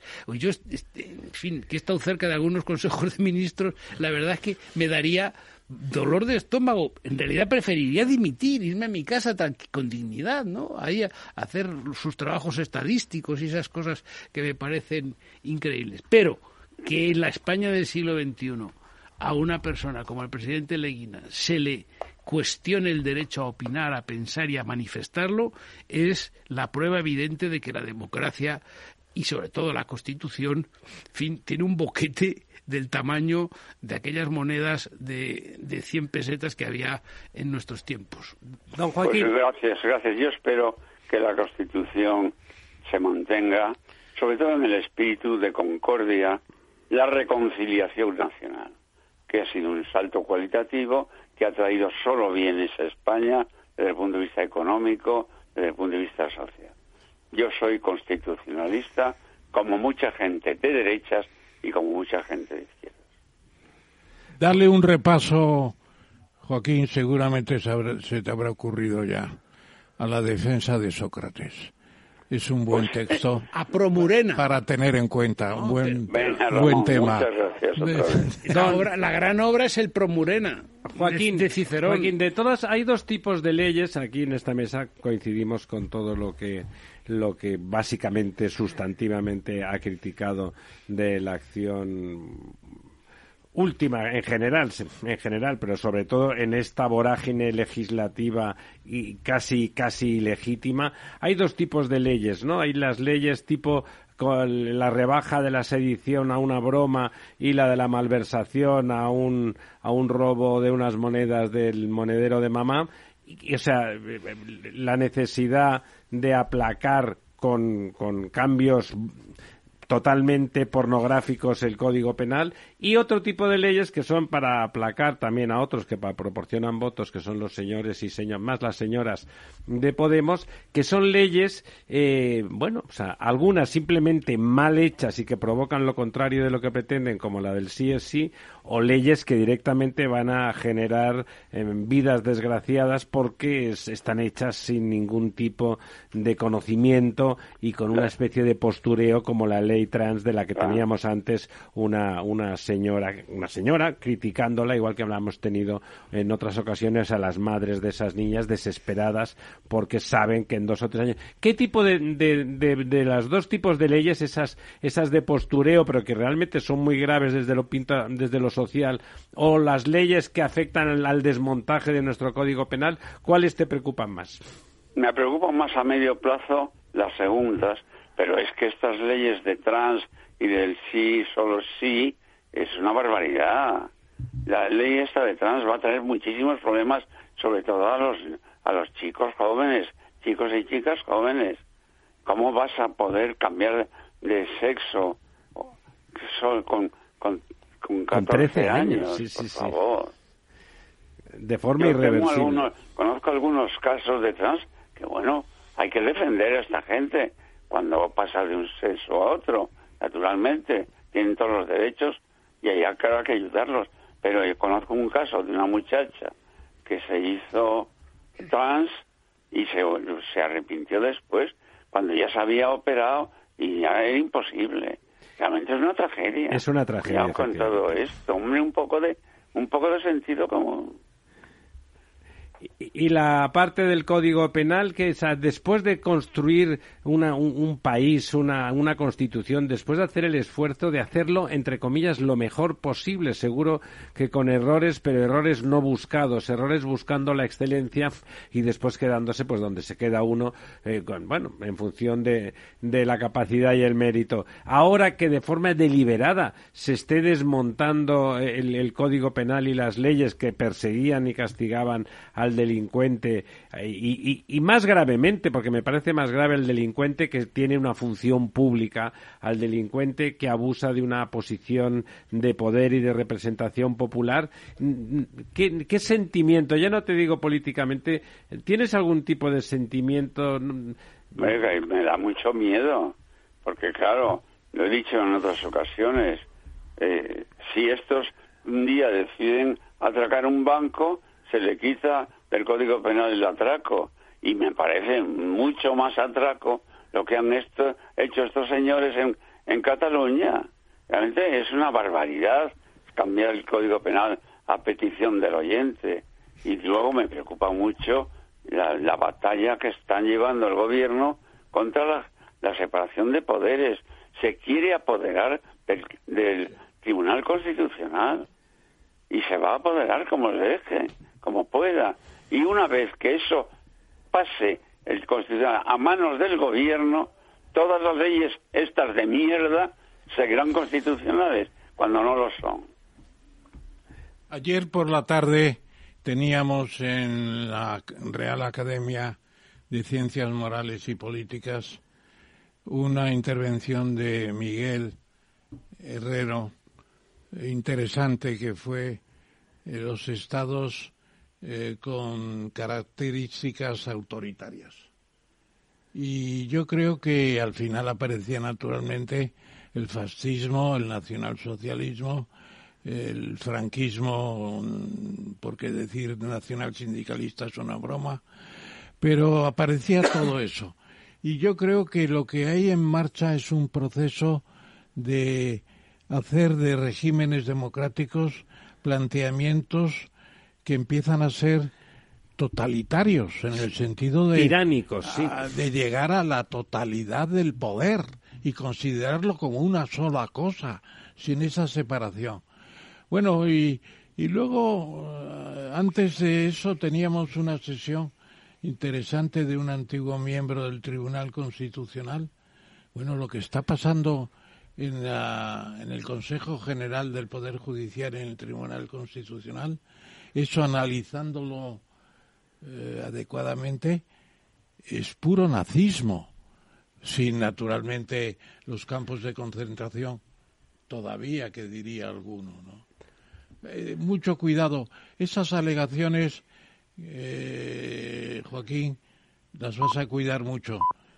ojalá que sean una especie de, de no digo de, de bálsamo de fierabras, pero por lo menos que, mm, que haya salidas, que haya salidas y que se vean bien y que no sigan por ese camino. A mí me parece importante lo que está pasando con don Joaquín Leguina, porque como es un, es un personaje, y déjeme que le llame personaje, querido en general, o sea, es una persona intelectualmente solvente, a, las personas que, que, tienen, tenemos pues un análisis crítico de, de la gestión de lo público, pues resulta que es bastante intachable, más allá de que uno esté de acuerdo o no con todas las decisiones que pudo haber tomado en su momento, pero eran todas fundamentadas, o sea, todas eran, eh, se, se podían discutir con objetividad, estaban motivadas, eh, su forma de defender a la democracia es la que compartimos, yo creo, los demócratas e, en España, o sea, la mayoría de los ciudadanos de derechas, centro y de izquierdas, o de ese centro izquierda-derecha que aglutina a la inmensa mayoría de los españoles, y me parece, me parece que han pasado una línea roja eh, y más allá, si, si me pareciera que está sufriendo más, pues lo lamentaría más. Pero como, como le veo completamente centrado y convencido de, de, lo que hace y de lo que dice y de lo que ha dicho y de lo que piensa decir, me parece hasta bueno ver cómo el poder actual, el, el ejecutivo actual, se le va la mano y tiene que coger a un hombre bueno y sensato un hombre capaz y cabal y que ha servido y que ha servido al país y a la patria y lo tiene que apretujar con, con, ese puño del poder porque justamente esas características son las que le ofenden. Al, estúpido, al torpe, al, al, al, que de alguna forma zascandilea, pues ese al final da lo mismo y si te critica no importa, es bueno, pero que critique a alguien como, como Joaquín Leguina y que provoque esa reacción airada y violenta del poder, me parece que podría a lo mejor hacer despertar a pero alguno. Eso, pero eso es el éxito de don Joaquín Leguina. Es decir, esto tiene las dos lecturas, la que tú has hecho y la otra.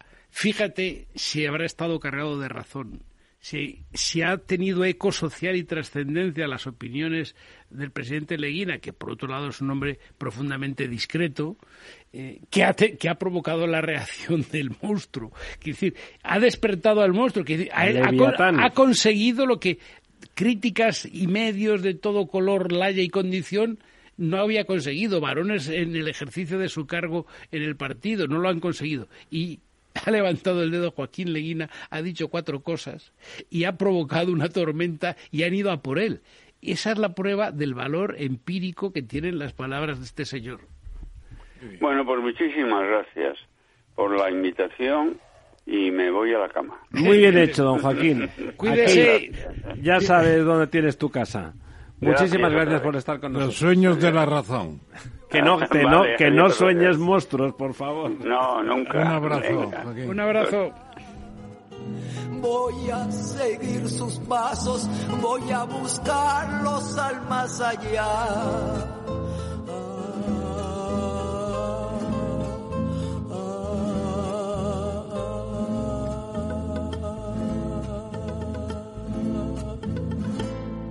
La verdad desnuda. Capital Radio.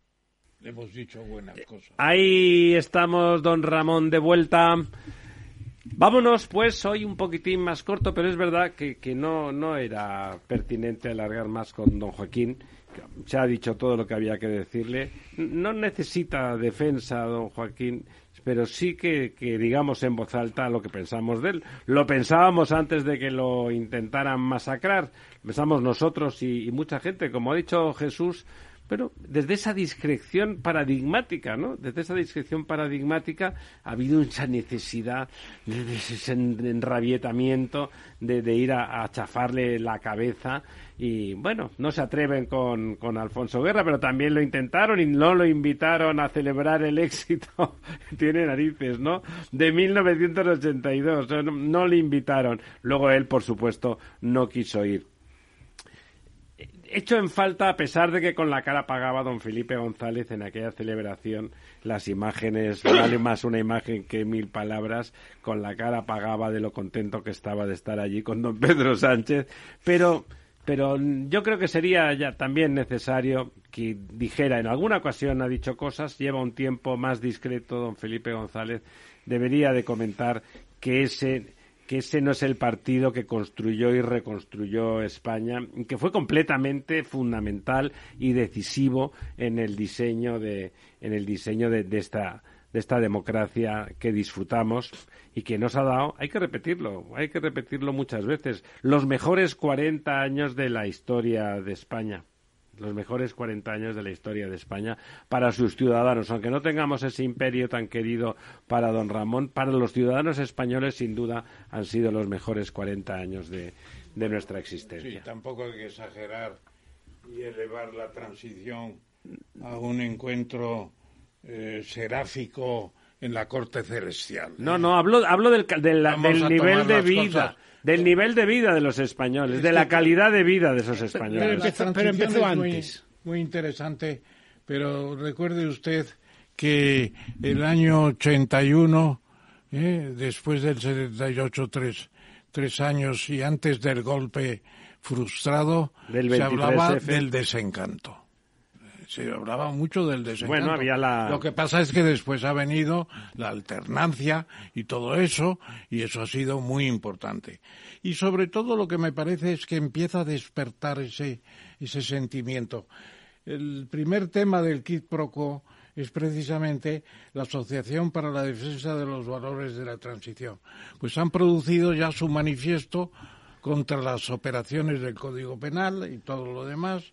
Y ahí, pues, ¿quiénes están? Pues está Antonio Molina, ministro de Cultura, eh, Javier Sáenz de Coscuyuela de Obras Públicas, está Virgilio Zapatero, está también Julián García Vargas. Vargas, y luego simultáneamente pues aparecen en el lado de UCD con la misma situación José Luis Leal, Soledad Becerril, etcétera, que son personas conocidas y que les empieza a dar vergüenza ser constructores de una sociedad civil con una constitución y un desarrollo constitucional muy importante y contemplar ahora que ese desarrollo constitucional con un palmetazo se está desmontando y se está haciendo el trato, como ha dicho, me parece que García Paje, negociando con los delincuentes. Negociando su pena con los delincuentes. ¿Qué hubiera pensado de todo esto? ¿Se hubiera asociado a a esta asociación Alfredo Pérez Rubalcaba?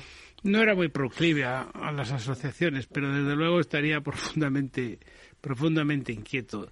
De todas las maneras, yo sigo insistiendo que hay un desenfoque en el problema. La cuestión no es la Constitución. La cuestión no es el golpe de Estado ni el indulto encubierto y ahora el indulto encubri- Sin encubrir. eh, sin encubrir. Todo es- la clave de todo esto es que la Constitución, nosotros somos muy aficionados a cogernos, un país lleno de leguleyos, a los 169 artículos. Y, pero en realidad la Constitución no es eso, no está ahí. La Constitución es el consenso. El mecanismo por el cual las fuerzas políticas, Lo ha dicho Leguina, ¿eh? incluidos los nacionalistas, formaban un consenso. Entonces había unas líneas rojas y podíamos tener ese texto, pero podíamos hacer otro el texto, desde luego, está eh, completamente eh, anacrónico y, superado, pero lo que no se ha superado es aquel consenso con el que se construyó, esa voluntad. Yo, no, estoy tan seguro de que esté anacrónico y superado. Pero bueno, se pueden retocar muchas cosas. Dígame, dígame qué constitución de Europa después de la Segunda Guerra Mundial no se ha retocado. Se ha retocado y nosotros tendremos que retocarla. Pero, pero con esta, pero no ve que falla el pilar en el que se fundamenta, que es el consenso. la voluntad de ir juntos esa, de la esa voluntad general. Pero el consenso se alcanza en determinadas condiciones que ahora no se dan. Eso es lo que dice Jesús. Eso es lo pues que eso es lo que digo, eso es lo que se ha roto. esa es la, la verdadera constitución, es esa. No es por la constitución, es que ha habido una oleada que viene con los populistas, que lo barre todo, y si le dejan a ustedes, le meten en la cárcel por, qué sé yo. Por lo que sea. Por lo que sea. Pero es lo que dice justamente. Nos llegará el momento, nos llegará el momento. Sí, nos en la Don Ramón se está diciendo eso, o sea, es decir, la voluntad de consenso es la auténtica Constitución. La Constitución, que es la expresión del consenso, se plasma como sea, pero si hay voluntad de consenso, claro, si no la hay. No, en la Constitución de Estados Unidos se dice que los estados esclavistas tendrán un voto adicional, me parece que es un voto por cada cuatro esclavos. Bueno, y eso en 1804 decayó porque lo dice la propia Constitución. ¿Y cuántas enmiendas tiene la Constitución? Lo que no puede ser es un texto constitucional que, 27. por cierto, eh, por cierto, no es una obra de arte. Pero nosotros las tendremos también. Pero, pero don Ramón, que, es que, ha pasado, que ha pasado medio siglo. Pero ¿por qué? Es, que no es soportable, que esto hace agua, hace Ahí es donde está el problema. Si consiguiera una mayoría absoluta el señor Feijó, tendría la responsabilidad de hacer lo que no han hecho ni Felipe ni Rajoy ni y ni andar con mayorías absolutas. Han hecho cero para cambiar las cosas importantes que hay que cambiar y una de ellas es el título octavo. Por ejemplo, pero no solo.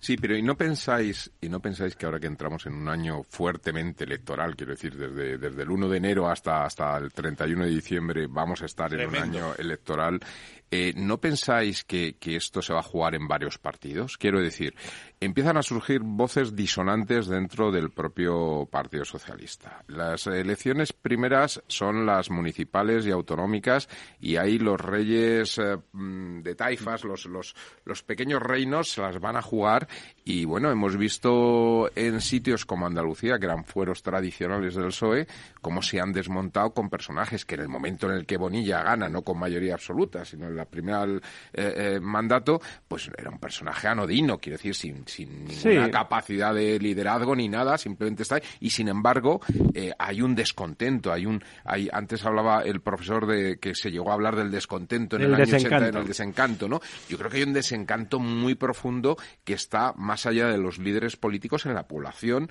mayoritaria del Película de Leopoldo Panero. Claro, entonces yo creo que realmente esto está por ver. Yo creo que hay mucho partido por delante y yo creo que las cosas pueden cambiar mucho en, el, mes de mayo, ¿no? En función de los resultados. Yo creo que eso hay muchos líderes ahora mismo que lo están viendo venir. El caso de, bueno, pues las declaraciones de, de, García Paje o las declaraciones de Javier Lambán van un poco en esta dirección de que realmente están sin, viendo. Sin embargo, la fractura del bipartidismo crea una situación. Si, si analizas las encuestas eh, con un poco de rigor y, hablas con cualquier mm, experto de verdad, cualificado, un catedrático de, de comunicación política o de ciencia política, te dicen que los resultados con la fragmentación están muy condicionados.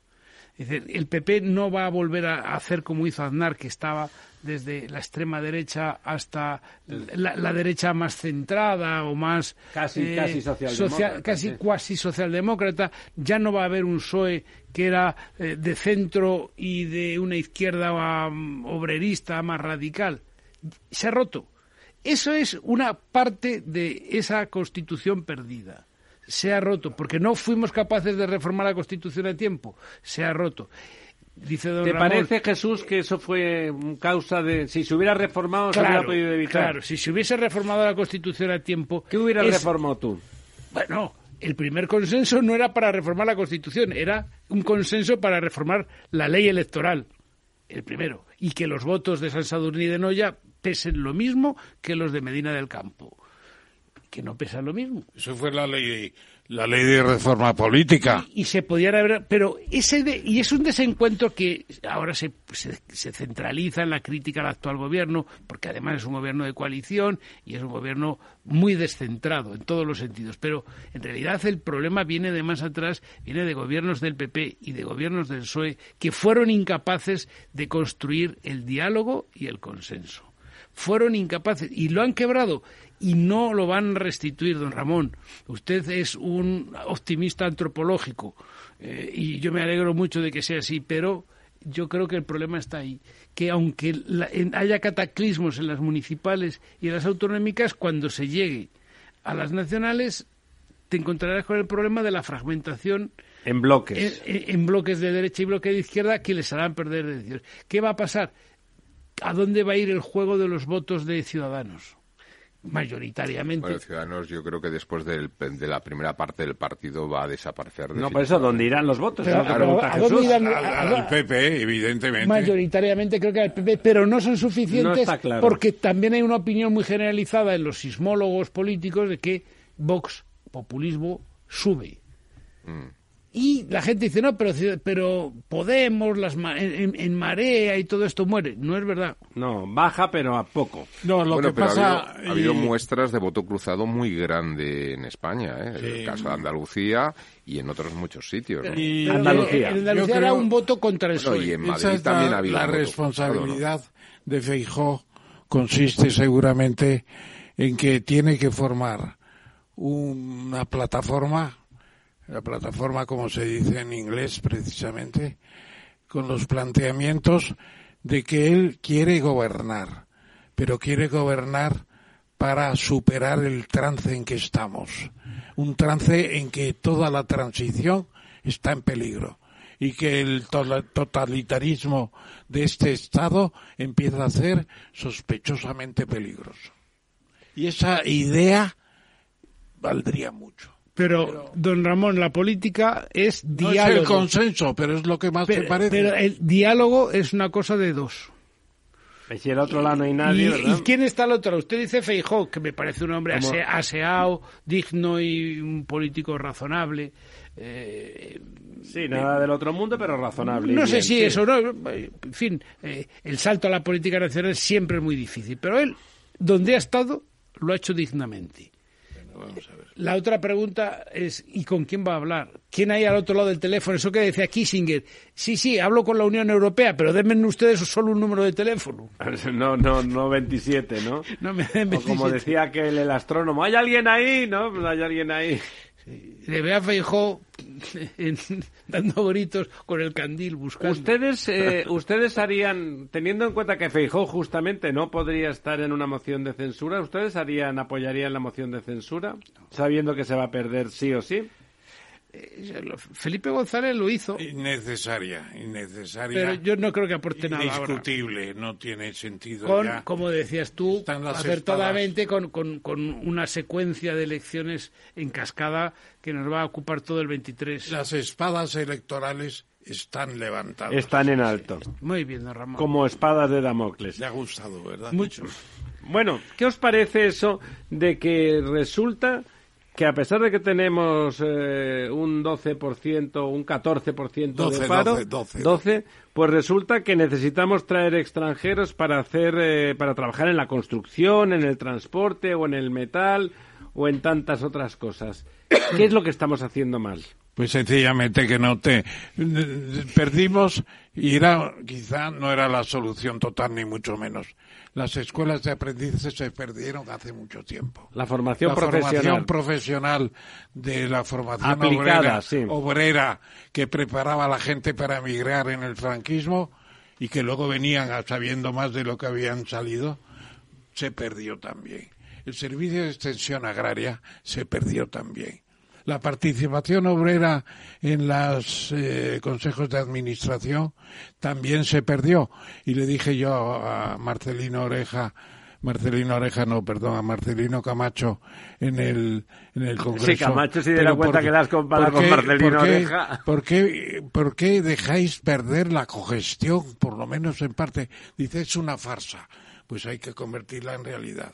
Bueno, se perdieron muchas cosas del mejor franquismo, que también lo hubo, porque pensar que aquello fue la noche oscura es convertirnos a los que vivimos en esos- aquellos años en idiotas. Y no éramos idiotas, hasta lo pasábamos bien. Se perdieron los institutos laborales y las universidades Se laborales. perdieron cantidad de Ha sido cosas. el pilar del desarrollismo de España, el pilar de la mano de O obra. sea, ¿tú estás de acuerdo en que esas instituciones que eran de eran un, pilar, franquista... era- eran un pilar. Eran útiles. eh, Eso de la formación dual alemana. Sí, es lo modelo- que se está volviendo a hacer ahora. ¿Qué, qué es lo que se está intentando hacer aquí? Recuperar, sí. Es el camino.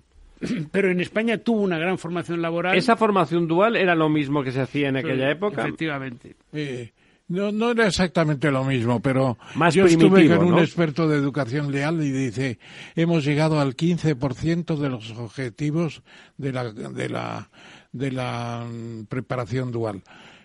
Prácticamente está abandonada la idea. Entonces yo creo que eh, tenemos que prestar atención a todo lo que son las instituciones, cómo funcionan. Aquí ya parece que con la filosofía general, el sexo y el género, tenemos la, La chorrada la cosa sí. concreta para estar todo el día No, discutiendo. pero fíjense, es que me parece muy grave. O sea, estamos hablando de tres de sectores económicos fundamentales y resulta que el 14% de parados que tenemos no sirven para esos No, puestos no de trabajo. no hay yo creo, nada, no hay- fíjate, yo, yo creo que... Y, y voy a hablar- Construcción, transporte Sí, y sí, metal. tres Ojo, ¿eh? Son tres sectores que son... son Y agricultura. son trabajos duros, pero eh, fíjense que, que yo creo que tiene mucho que ver también con la evolución que ha tenido demográfica el país.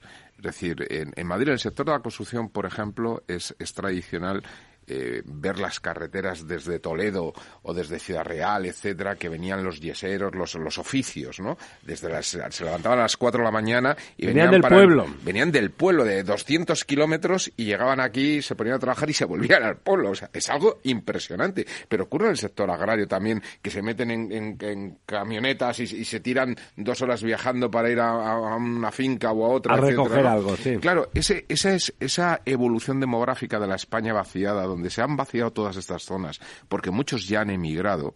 Claro, cuando llegas aquí, claro, porque allí no tienes alternativa. Cuando llegas a la ciudad aparecen alternativas, sector servicios. A- Entonces, claro, Alternativas que te dejan que te dejan tres millones y medio de parados. Sí, sí, bueno, depende. Alternativas donde tú tienes que como camarero, eh, que digamos que aunque tiene un proceso de preparación, etcétera, pero es relativamente más sencillo, cualquiera de nosotros yo creo que podríamos ah, malamente, pero servir una mesa, pero no poner un, un- un alicatado, ¿no? Es decir, que exige una un, realmente es- expertise. Es, un expertise y un oficio mucho más fuerte, ¿no? Entonces yo creo que, que esa tra- digamos, traslación hacia ese sector servicios, donde eh, eh, un, un oficial de construcción pues gana 1.500 euros que se lleva neto eh, en una empresa. El, el camarero puede ganar 1.300 por 200 euros. Estar En un la día época como... buena ganaban el doble los. Sí, pero hoy día no. Hoy día no. Hoy día no. Y, En el y si- y si, 2005 no tienes sí. alternativa, porque al que estaba en el pueblo allí perdido, si no se iba por esos 1.500 euros y se tiraba además cuatro horas yendo pa- dos para ir y dos para volver, en su pueblo se, se moría de asco. Mire, Pero cuando llegan a las ciudades pueden ser camareros u otros servicios. Es decir, que yo creo que no se está analizando bien este problema. Pero hay una mentira, porque genera tres millones de parados. Vamos a ver un caso concreto. Y además yo tengo el- la idea de preguntar, porque me han llegado esta mañana unos papeles que cuando termina el, el Mundial, pues va a haber una- un desayuno de trabajo donde va a estar, entre otros, don Florentino Pérez. La pregunta a hacerle es, ¿qué proporción de mano de obra extranjera hemos tenido en el Estadio Bernabéu? La colocación de estos Sí, hay titanes... que preguntárselo a Fomento, que es el que lo ha hecho. El empleo de las grúas, el empleo de trabajadores especializados en los montajes metálicos.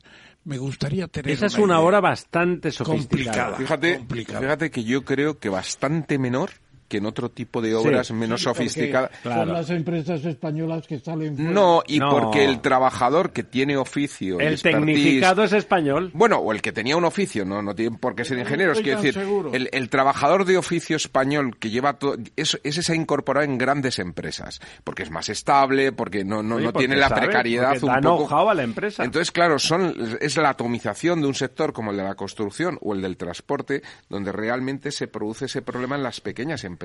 Cambiamos de tema que si no, no acabamos. Bandas latinas, la más violencia juvenil. Han matado hace poco. Seis o siete llevan Ah, sí. ya, siete u ocho llevan muertos por aquello de del patriotismo de las obras de las bandas latinas. La principal, los trinitarios. Bueno, que es una Eh, mafia, originariamente los trinitarios fue una, una serie de, de milicias que montaron en la hoy República Dominicana para la independencia de los de Haití, cuando estuvieron sometidos a los negros de Haití. Y es un nombre glorioso. Y aquí se ha adaptado para convertirlo en una banda latina, los trinitarios. Bueno, pero se están matando unos a otros. ¿Se comenta algo, don Jesús, en los tribunales? Yo creo que sí que hay un problema de, adaptación del propio Código Penal. Ahí sí tendría sentido que estuviéramos debatiendo las fuerzas políticas eh, una adaptación del Código Penal. Hay un factor fundamental que es el, un fracaso de los procesos de integración social de los emigrantes. De- antiguamente, en los años 90, eh, se veía cómo claramente se producía muy buena integración y eso en la tercera generación se ha roto. Eh, ya- de nacidos en España, además. son nacidos en España que se vuelven a- a- y se radicalizan en las ideas eh, originarias salvadoreñas, dominicanas y tal. Y hay un problema de organización del sistema policial.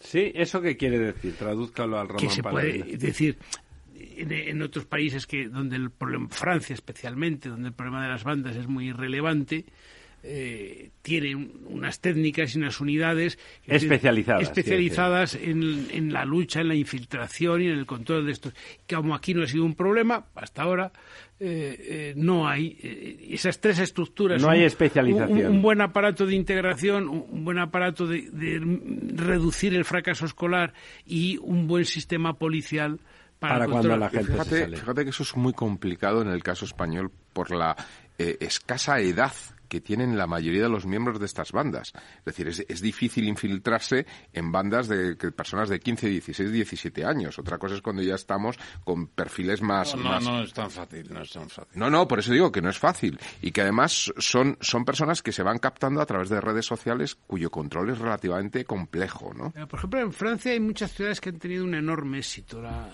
la lucha contra... Pero porque hay distintas generaciones. Y ¿no? hablo del, cin- del cinturón duro de... La valiesa, parisina, Claro, marsellesa. Saint-Denis, todos esos barrios duros, eh, ahí ha tenido la policía muchísimo éxito. Yo creo que hay un, un tema de, de- de organización burocrática del aparato policial para dar respuesta a ese desafío. Don Ramón, En las elecciones locales y, y regionales, este tema va a surgir con mucha fuerza. Perú. Las bandas latinas no podemos consentir que se implanten en España por millares, que porque tenemos tenemos capacidad porque hay millones, Claro, son millones de gente que están en muchos, esa situación. muchos iberoamericanos. Bueno, ¿Qué pasa con Perú? Primero estábamos tan contentos de que se hubiesen sacarnos de, de encima al, al- al piernas del señor Castillo y ahora empiezan a haber revueltas. ¿Por qué hay revueltas, don Ramón? ¿Qué ¿Por pasa? El artículo es mío, ese artículo es mío. Por eso, por eso le ¿Qué en pregunto a usted tierra de directamente. Atahualpa, Francisco Pizarro